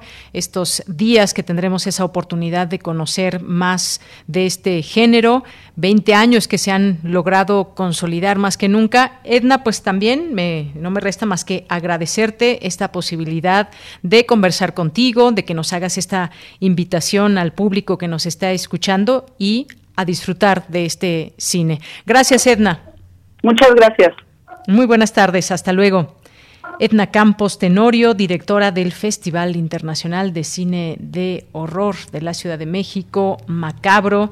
Disfrútenlo de verdad, ya nos estarán, si tienen oportunidad, comentando acerca de las películas que ven, ya escuchamos a través de Filming Latino o las eh, salas que en este esquema híbrido podrán abrir las puertas para que puedan disfrutarlo y sobre todo pues consulten, consulten todo lo que ofrece el festival a través de de su página, a través de su Twitter también los pueden seguir, eh, que es macabro.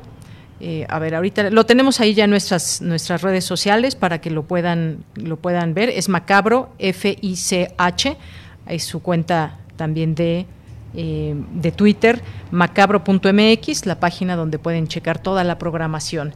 2 con 29, continuamos. Prisma RU. Relatamos al mundo.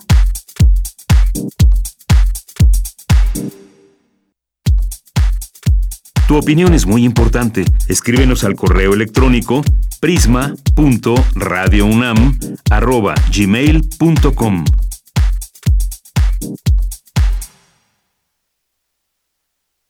Dos con treinta minutos y ya está con nosotros desde Salamanca eh, Gabo Gutiérrez, a quien saludamos con mucho gusto. Gabo, ¿cómo estás? Buenas tardes.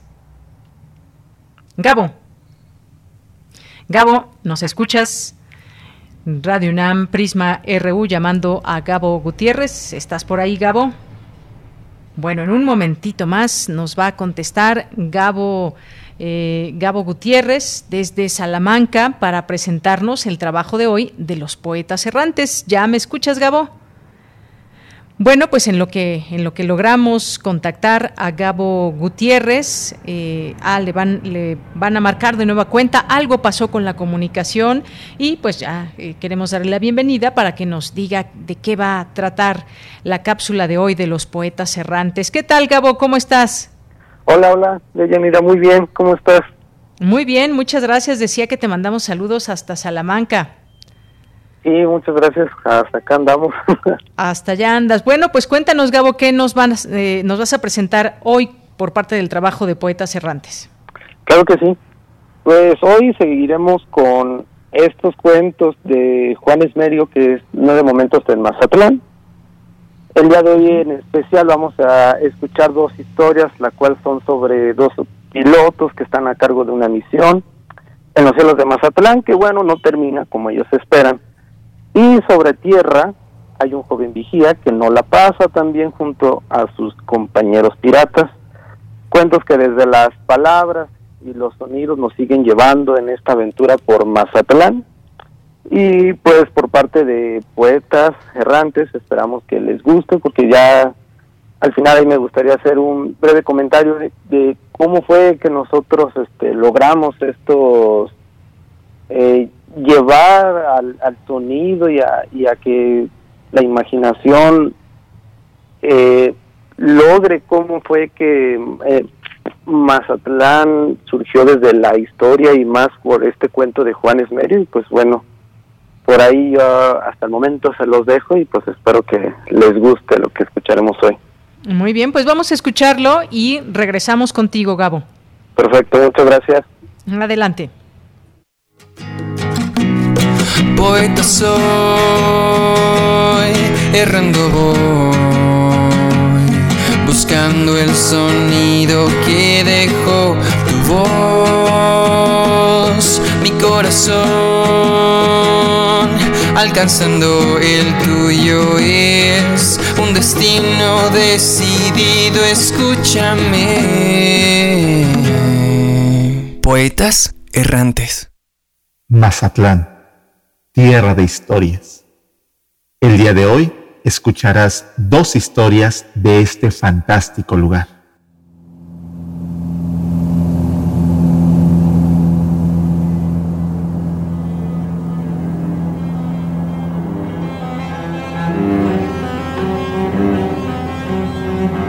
El piloto Gustavo Salinas era un soñador. ¿Sabes? Desde niño Siempre me ha gustado encontrarle forma a las nubes.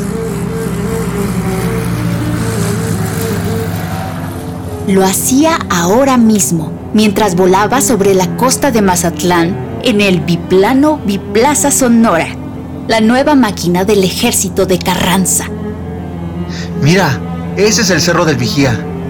Desde aquí parece serpiente. Veamos. Según el plano del general, el objetivo debe ser ese, el distrito financiero de Mazatlán. Ahí está la calle del Oro, la principal y... Carnaval. Carnaval el que les voy a dar en pleno mayo. La luz del sol rebotó en la nave y le dio en la cara. Teodoro, no veo nada. El copiloto Teodoro Madariaga le tocó el hombro. Y una bomba se soltó por accidente, pero nunca oyeron la explosión. Ah, tenemos otra bomba casera. No, guardémosla. Los mazatlecos estaban acostumbrados a que la muerte llegara en barco. Ahora llegó del cielo. Gustavo, tenemos que irnos.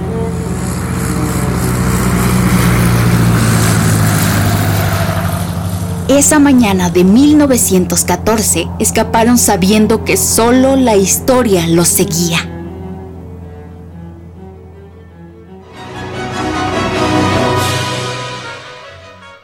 Mientras tanto, el vigía de los piratas también se frotó los ojos. Gaviota, gaviota, barco. ¡Barco! ¡Viento en popa! ¡Al este de Isla de Venados! ¡Ey! Yes, niño, yes. ya cállate.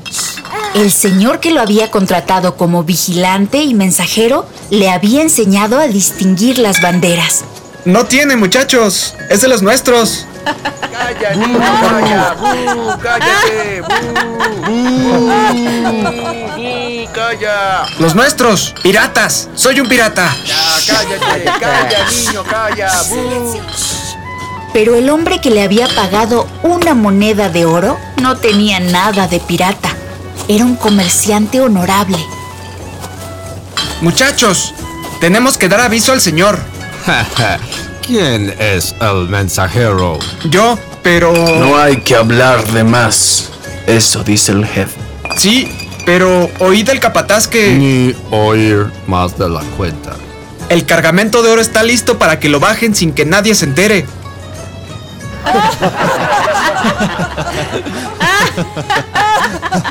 Olvídenlo, piratas. El chico corrió por la calle principal y no paró hasta llegar a casa del señor, la más grande de la calle del oro. Don, llegó su barco.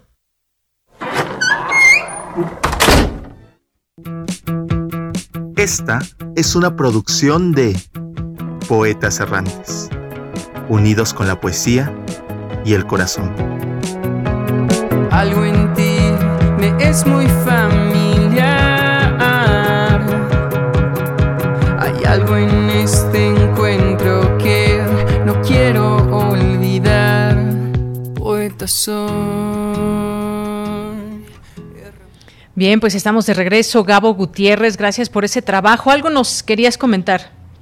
Sí, pues mira, quisiera nada más dar como un pequeño dato de, de lo que fue trabajar en este proyecto, que si bien eh, nos sentimos ahora más orgullosos de que aparte de que solo se escuche en, el Museo de Mazatlán, ahora estamos disfrutando que ya en todo México, que todos ustedes, todos quienes nos acompañan en cada segmento de poetas puedan escuchar esto porque si bien este trabajo nos tocó en un pues en este tiempo difícil que fue pandemia cada quien tuvo que encontrar desde su hogar todo el, el equipo necesario para para trabajar. Y pues bueno por así decirlo fue muy casero todo pero me da gusto y la verdad el esfuerzo que hicimos pues se ve muy reflejado porque logramos un éxito más y pues este estamos muy orgullosos y pues nada más como para compartirles de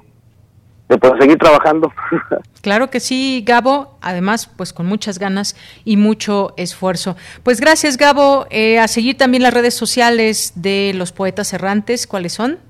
Ajá, en Facebook nos encuentran como Poetas Errantes, en Twitter como Poetas RU y en Instagram como Poetas Errantes.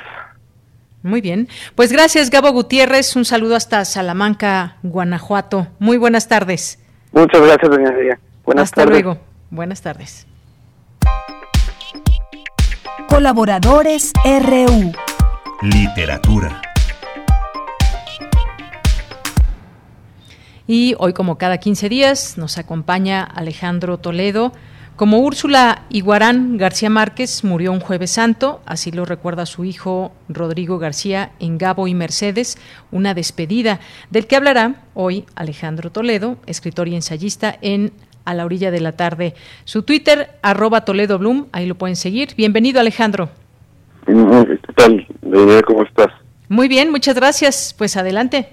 Estoy aquí tratando de ajustar mi, mi discurso porque iba a comenzar precisamente hablando de Úrsula Iguarán, protagonista de 100 años de, de soledad, de la que hay una cita en este, en este libro de Rodrigo García, dice, una cita de la novela de 100 años de soledad referida a, a Úrsula Iguarán, ¿no? Dice, amaneció muerta el jueves santo, la enterraron en una cajita que era apenas más grande que la canastilla en que fue llevado Aureliano. Muy poca gente asistió al entierro, en parte porque no eran muchos quienes acordaban de ella, y en parte porque ese mediodía hubo tanto calor que los pájaros desorientados se estrellaban como perdigones contra las paredes y rompían las mallas metálicas de las ventanas para morirse en los dormitorios.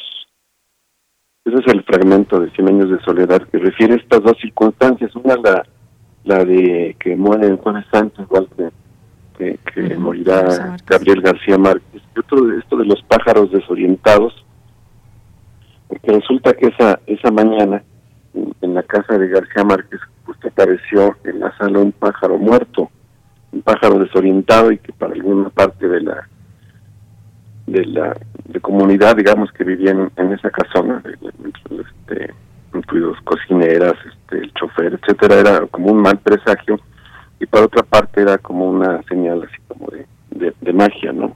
Es curioso que esas dos eh, esos dos asuntos se juntan en, en, esa fecha de Jueves Santo, ¿no?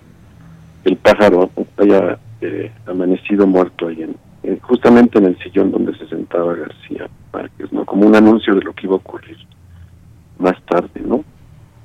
Este de, Rodrigo, pues es, una memoria del hijo, es, es una, como dice el título, es una despedida, es, algo que, he leído, la, la tanatología recomienda el, poder despedirse de los, de los seres queridos, el, darles como una un, buen adiós, es, es algo que han hecho, es, es quizá un, un género. Por ejemplo, yo, yo recuerdo la, la, memoria de Leonard Woolf, el, marido de Virginia Woolf. Él, él escribe sobre la, muerte de, su esposa, no sobre todo el proceso final. Hay un par de de un crítico inglés que se llama John Bailey sobre la enfermedad, el, el Alzheimer que le da a su, esposa, la, la novelista Iris Murdoch, que son dos libros como muy como entrañables, ¿no? de esto mismo, o recuerdo que entre nosotros, este Pérez Gay, tiene un par de libros, uno sobre la, muerte de sus padres y otro sobre el hermano, José, María Pérez Gay. Y Jorge Volpi también escribió hace poco un libro sobre la muerte de, su padre, ¿no? Entonces es, es, como un género, digamos, que se acude a veces, más este, bien como una, un proceso, digamos, personal de, lograr ese, ese ajustarse, digamos, mentalmente a esa circunstancia de, de, haber estado con alguien muchos años y de pronto de pronto perderlo, ¿no? Eh, el, libro trata de, de, ambas de ambos padres, de tanto Gabriel García Márquez como Mercedes Barcha, que era la, esposa, le, él le decían Gabo y a ella le decían Gaba, por un poco para, para emparejarlos, digamos, ¿no? Eh, ellos tuvieron dos hijos, Rodrigo y Gonzalo, eh, los, dos dedicados a asuntos como del arte. Uno es Rodrigo García, el que escribe este libro, es cineasta, y el otro es diseñador gráfico. ¿no? el libro tiene unas fotos donde se ve la historia familiar. Hay una foto con, de ellos que se llaman, se llamaban a sí mismos el club de, el club de cuatro. Y este, pues la, historia gira sobre todo en el proceso de los años finales de, García Márquez, ¿no?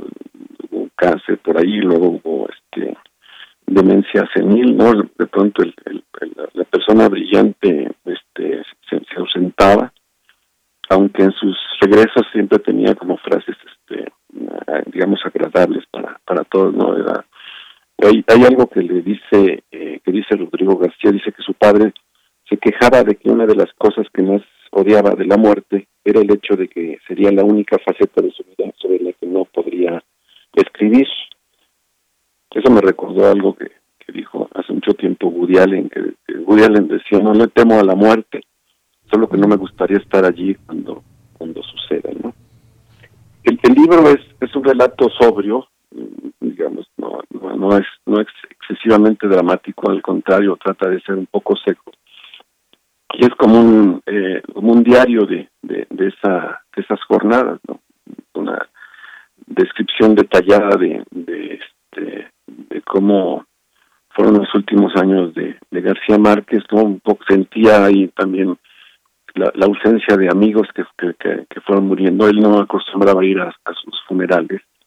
Eh, aparece mencionado un par de veces Álvaro Álvaro Mutis que fue un amigo muy muy cercano de él también colombiano de esa de esa de su generación digamos no y curiosamente en, principio uno era el, el poeta Mutis y el otro era el, el novelista García Márquez pero ya en la vejez a, Mutis le dio por hacer novelas de aventuras que, resultaron muy, buenas toda la, saga de, de el, el Gaviero no Entonces, digamos que este libro tiene varios valores. Bueno, el, presentarnos este, este retrato de, los últimos años, de que sea una despedida personal, eh, sobria de, lo sucedido. El, eh, eh, García Márquez decía que, que había que uno tenía una personalidad privada, una pública y otra secreta.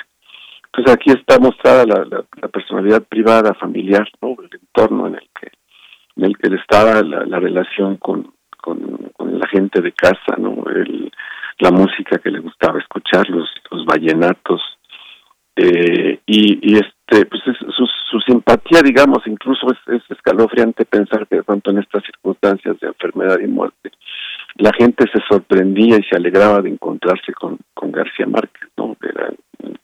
Encontrarlo en el hospital de pronto era así como que generaba murmullos de quién estaba ahí y todos querían ir a visitarlo como si fuera un no un enfermo, sino un visitante más, ¿no? Y este, pues esas son como las características que tiene este libro, que es un libro breve de unas 100 páginas, eh, agradable y que está complementado con, con una serie de fotográfica muy bien impresa, que, lo hace como un álbum familiar. ¿no? yo lo relaciono con esos otros libros sobre la muerte de Leonard Woolf, de, John Bailey, de Rafael Pérez Gay y de, y de Volpi. Y por otro lado, este pues este se reencuentra, digamos, con, con, su realismo mágico García Márquez al, al, tener esos signos de un, pájaro que amanece muerto en la sala, justamente en la mañana, en la mañana del día en que va a morir, y lo otro, su su comunión, digamos, final con un personaje también entrañable como Úrsula Iguarán, ¿no? Quien recordamos en 100 años de, soledad. Así es. Bueno, pues Alejandro, muchas gracias. Gracias por eh, esta participación del día de hoy y en este espacio para hablar de literatura que pues nos acompañas cada 15 días. Gracias y nos escuchamos el siguiente martes. Muy bien, entonces el libro es Gabo y Mercedes, una despedida, eh, Random House.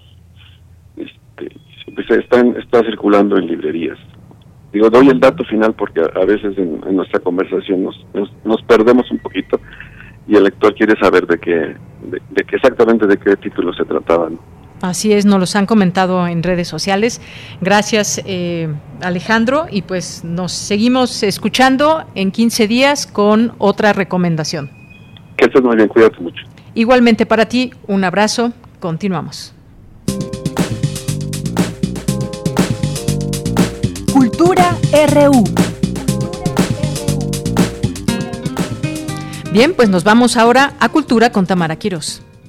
Deyanira, es un gusto saludarte y saludar al auditorio de Prisma RU. Gracias por seguir con nosotros a través de las frecuencias de Radio UNAM. Esta tarde tenemos información de una investigación que realiza la doctora Florencia Escándar. Ella es investigadora del Instituto de Investigaciones Estéticas de la UNAM, licenciada en Historia con especialidad en Antropología Americana por la Universidad Complutense de Madrid. Se doctoró en esa misma universidad con la tesis Juan Pío Pérez Bermón, Vida y obra de un ilustrado yucateco. Fue becaria del programa de becas postdoctorales de la UNAM con adscripción al Instituto de Investigaciones Estéticas con el proyecto Imágenes Figurativas e Imágenes Retóricas en el Códice Pérez. Actualmente se encuentra desarrollando el proyecto Las imágenes de los libros de Chilambalam, traducción cultural, intermedialidad y nueva tradición visual en unos manuscritos mayas virreinales. Para saber más información, nos enlazamos con la doctora Florencia Escándar. Doctora, me gustaría que nos platicara cómo nace la idea de estudiar las imágenes de estos libros de Chilambalam. La idea de estudiar estas imágenes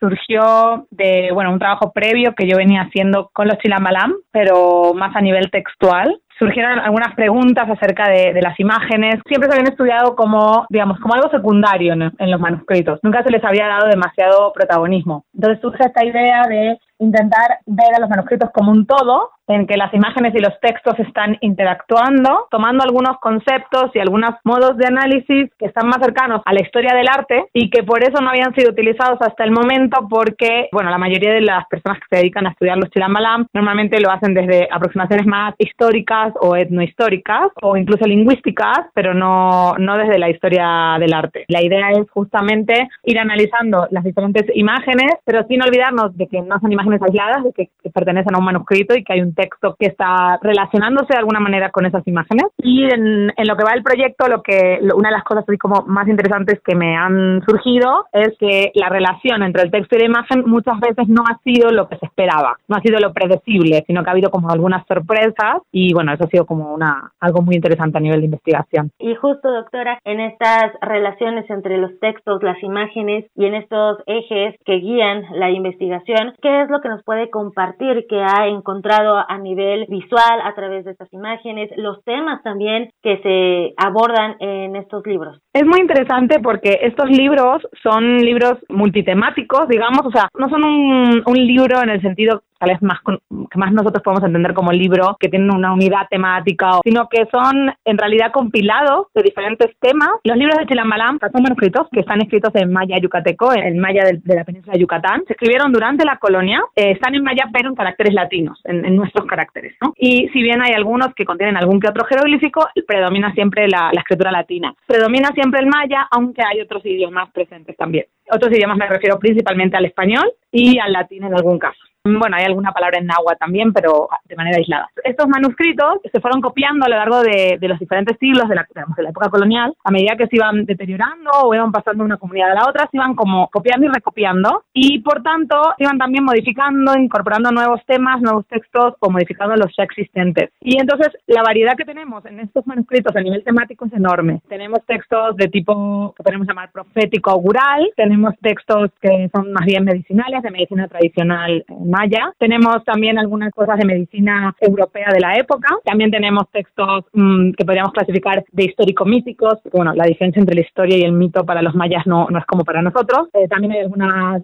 eh, trozos de textos más bien ligados a la religión católica. Hay mucho sobre, sobre astronomía. Les interesaba mucho eso. Entonces, hay como mucha variedad. Y son textos que tienen tanto la tradición europea como la tradición maya. Y esas dos tradiciones están interactuando de una manera muy rica, tanto en lo textual como en lo visual. Las imágenes que tenemos, la verdad es que no son tantas. Hay algunos chilambalam, contamos con nueve chilambalam actualmente. De esos nueve no todos tienen imágenes y algunos tienen muy pocas. Y los temas de las imágenes no son, son variados, pero no son tan variados como, bueno, podríamos desear. Las imágenes tratan mucho sobre temas astronómicos. Muchas imágenes fueron reelaboradas a partir de imágenes de eh, textos europeos, sobre todo de, los textos que se conocen como reportorios de los tiempos o reportorios cristianos. También tenemos algunas imágenes que han sido elaboradas de otras fuentes. Eso es justo una de las cuestiones que este proyecto intenta, digamos, en la medida de lo posible, rastrear desde dónde se están tomando las imágenes. No siempre es posible hacer eso. También de tratados de las esferas. Hay mucho contenido astronómico, porque era un tema que les interesaba mucho a los mayas. Y cuando ellos se encuentran con estos libros europeos, les interesa la visión europea de ese tipo de temas que ellos ya tenían un interés desde época prehispánica van a tomar ciertas partes de sus textos a nivel textual y visual en sus propios manuscritos, pero no lo, no lo copian tal cual, no es una copia literal, sino que siempre es una reelaboración y eso es lo que es interesante de estudiar, es cómo están reelaborando esos contenidos de astronomía en general aristotélica tolemaica, eh, astronomía medieval eh, previa digamos, a la revolución astronómica del Renacimiento y justamente lo que van a ir haciendo es adaptando lo que a ellos de eso les interesa y también cómo pueden entenderlo ellos desde su tradición. Entonces es muy interesante porque, por ejemplo, uno de los temas que he trabajado es el tema de la representación de los eclipses. Hay varios fragmentos en los que hablan sobre el tema. Tenemos tanto las imágenes, las imágenes son siempre tomadas de eh, libros europeos, pero con modificaciones, y ver esas modificaciones es, justamente lo interesante. El texto, sin embargo, en algunos casos sí está muy tomado de, libros europeos, y en otros casos, en la mayoría, son textos muy suyos, muy mayas, en los que explican su visión de los eclipses previa a la conquista, pero también dejan ver este encuentro con la otra versión, con la europea. Entonces ellos relatan la, digamos, el choque entre ambas visiones del fenómeno. son textos muy, muy interesantes y que a nivel visual y a nivel, y a nivel textual estamos teniendo una relaboración que no siempre va por el mismo camino, pero que nos está dando mucha información de cómo ellos estaban entendiendo la información que llegaba a través también de los religiosos que les explicaban ciertas cuestiones. También me gustaría preguntarle, doctora Florencia, y parto del desconocimiento total, ¿cuál es la relación de estos libros con el Códice Pérez y por qué se presta a veces a malinterpretaciones o es que en los libros de Chilambalam hay códices? Eh, sí, es una pregunta interesante y además es una pregunta que me han hecho muchas veces en foros académicos, o sea que no, no están, son desde el desconocimiento. Eh, realmente el Códice Pérez, bueno, hay una confusión primero que hay que separar antes que el Códice Pérez es un manuscrito de tipo chilambalam, ahora vamos a explicar, ahora voy a explicar eso, pero hay veces que se confunde con el Códice de París o el Códice Peresianos, porque como lo de Peresianos y Pérez, pues a veces se confunde, que es otra cosa, es un códice jeroglífico que se encuentra en la Biblioteca Nacional de París y es prehispánico. El Códice Pérez como tal se considera un chilambalam, pero tiene algunas particularidades. Es un manuscrito también, pero la diferencia que tiene es que este manuscrito fue compilado en el siglo XIX, primer tercio, primera mitad del siglo XIX, por un ilustrado yucateco llamado Juan Pío Pérez. Él estaba muy interesado en diversas cuestiones de la cultura maya y él eh, investigó, digamos, en archivos, de, bueno, archivos no como los entendemos ahora, sino, por ejemplo, en, en, las, en las, las parroquias, en los diferentes lugares de los pueblos en Yucatán, fue investigando eh, buscando manuscritos. Entre esos manuscritos que se encontró, se encontró algunos que hoy consideramos de Chilambalam, eh, porque es importante tener en cuenta que el nombre Chilambalam no es un nombre que los mayas le hayan puesto a esos libros. El nombre es maya, viene de esos libros, pero ese nombre va a ser posterior. Y eso él lo junta en un libro y ese manuscrito él lo va haciendo durante varios años, no sabemos exactamente las fechas, pero es muy probable que para 1838 ya estuviera más o menos dado por terminado. Él era un copista y un compilador muy exhaustivo y muy transparente en el buen sentido de la palabra, es decir, él iba diciendo de dónde sacaba más o menos las cosas para hacer una época en la que obviamente no se hacían citas bibliográficas y, y ese tipo de cuestiones, él es bastante claro. Aparentemente, la primera parte de, del Códice Pérez son tres partes. La primera parte correspondió a lo que podríamos llamar Chilambalam de Maní. Hay algunos autores que al Códice Pérez lo llaman Chilambalam de Maní, por, digamos, hacer más visible que estamos hablando. El problema de esto es que en realidad es un texto que está intervenido por Juan Pío Pérez, por tanto, eh, a nivel de investigación es más claro hablar del Códice Pérez para tener siempre en cuenta que en realidad, a pesar de que él fue muy claro y más o menos sabemos qué textos podrían haber pertenecido al supuesto Chilán Balam de Maní, que no se conserva por desgracia, no podemos saber exactamente qué materiales eran del Chilán Balam de Maní y qué no, y además sabemos con certeza, estudiando las notas de Juan Pío Pérez, que hay muchas partes que fueron como reordenadas, quitadas, o sea, él hizo un trabajo de edición, por decirlo de algún modo, por tanto, es bueno tenerlo siempre en cuenta a la hora de estudiarlos, eh, que en ese sentido no es como un texto equivalente a los otros en, en algunas características, teniendo en cuenta esta intervención desde lo que es un, una persona que tenía otra visión y en otra temporalidad y en otra y desde otro lugar, ¿no? Hizo una curaduría, por decirlo. sí. Doctora Florencia Escándar, gracias por la información que hoy nos comparte sobre su labor de investigación. Para los que nos escuchan esta tarde y que quieran conocer más de los Chilambalam y de su labor de investigación, ¿dónde podemos leerla? Eh, sí, bueno, recientemente este año salió un, un número de arqueología mexicana eh, sobre los Chilambalam, que, que bueno, lo coordiné con otro investigador, con Bruce Love, y bueno, hay un articulito mío y hay varios articulitos de diferentes investigadores que, que hablan sobre este tema de los Chilambalam y que está muy bien para público general porque si bien es muy preciso todo lo que dice, porque todo está escrito por investigadores, al mismo tiempo sí está pensado para un público eh, amplio, es una buena referencia para la gente que tal vez no, eh, no tiene, digamos, unos conocimientos tan especializados. Sin duda, acercarnos a estas publicaciones será un gran paso para entender más de este tema sobre el paralelismo, la retórica verbal y visual, las circunstancias históricas que se encuentran en estos libros de Chilam Balam y, claro, para conocer más de su trabajo y de los investigadores que publican en arqueología mexicana. Doctora Escándar, muchas gracias. No, muchísimas gracias a ti y bueno, encantada. La doctora Florencia Escándar es investigadora del Instituto de Investigaciones Estéticas de la UNAM de Yanira. Así que la información, regreso contigo. Hasta mañana. Hasta mañana, muchas gracias, gracias Tamara. Y nos vamos, nos vamos, ya son casi las 3 de la tarde. Gracias allá en cabina, Andrés Ramírez en los controles técnicos, a Daniel Olivares en la producción, Denis Dicea en la asistencia. Aquí en el micrófono se despide de todo el equipo de Yanira Morán. Gracias, hasta mañana y buen provecho.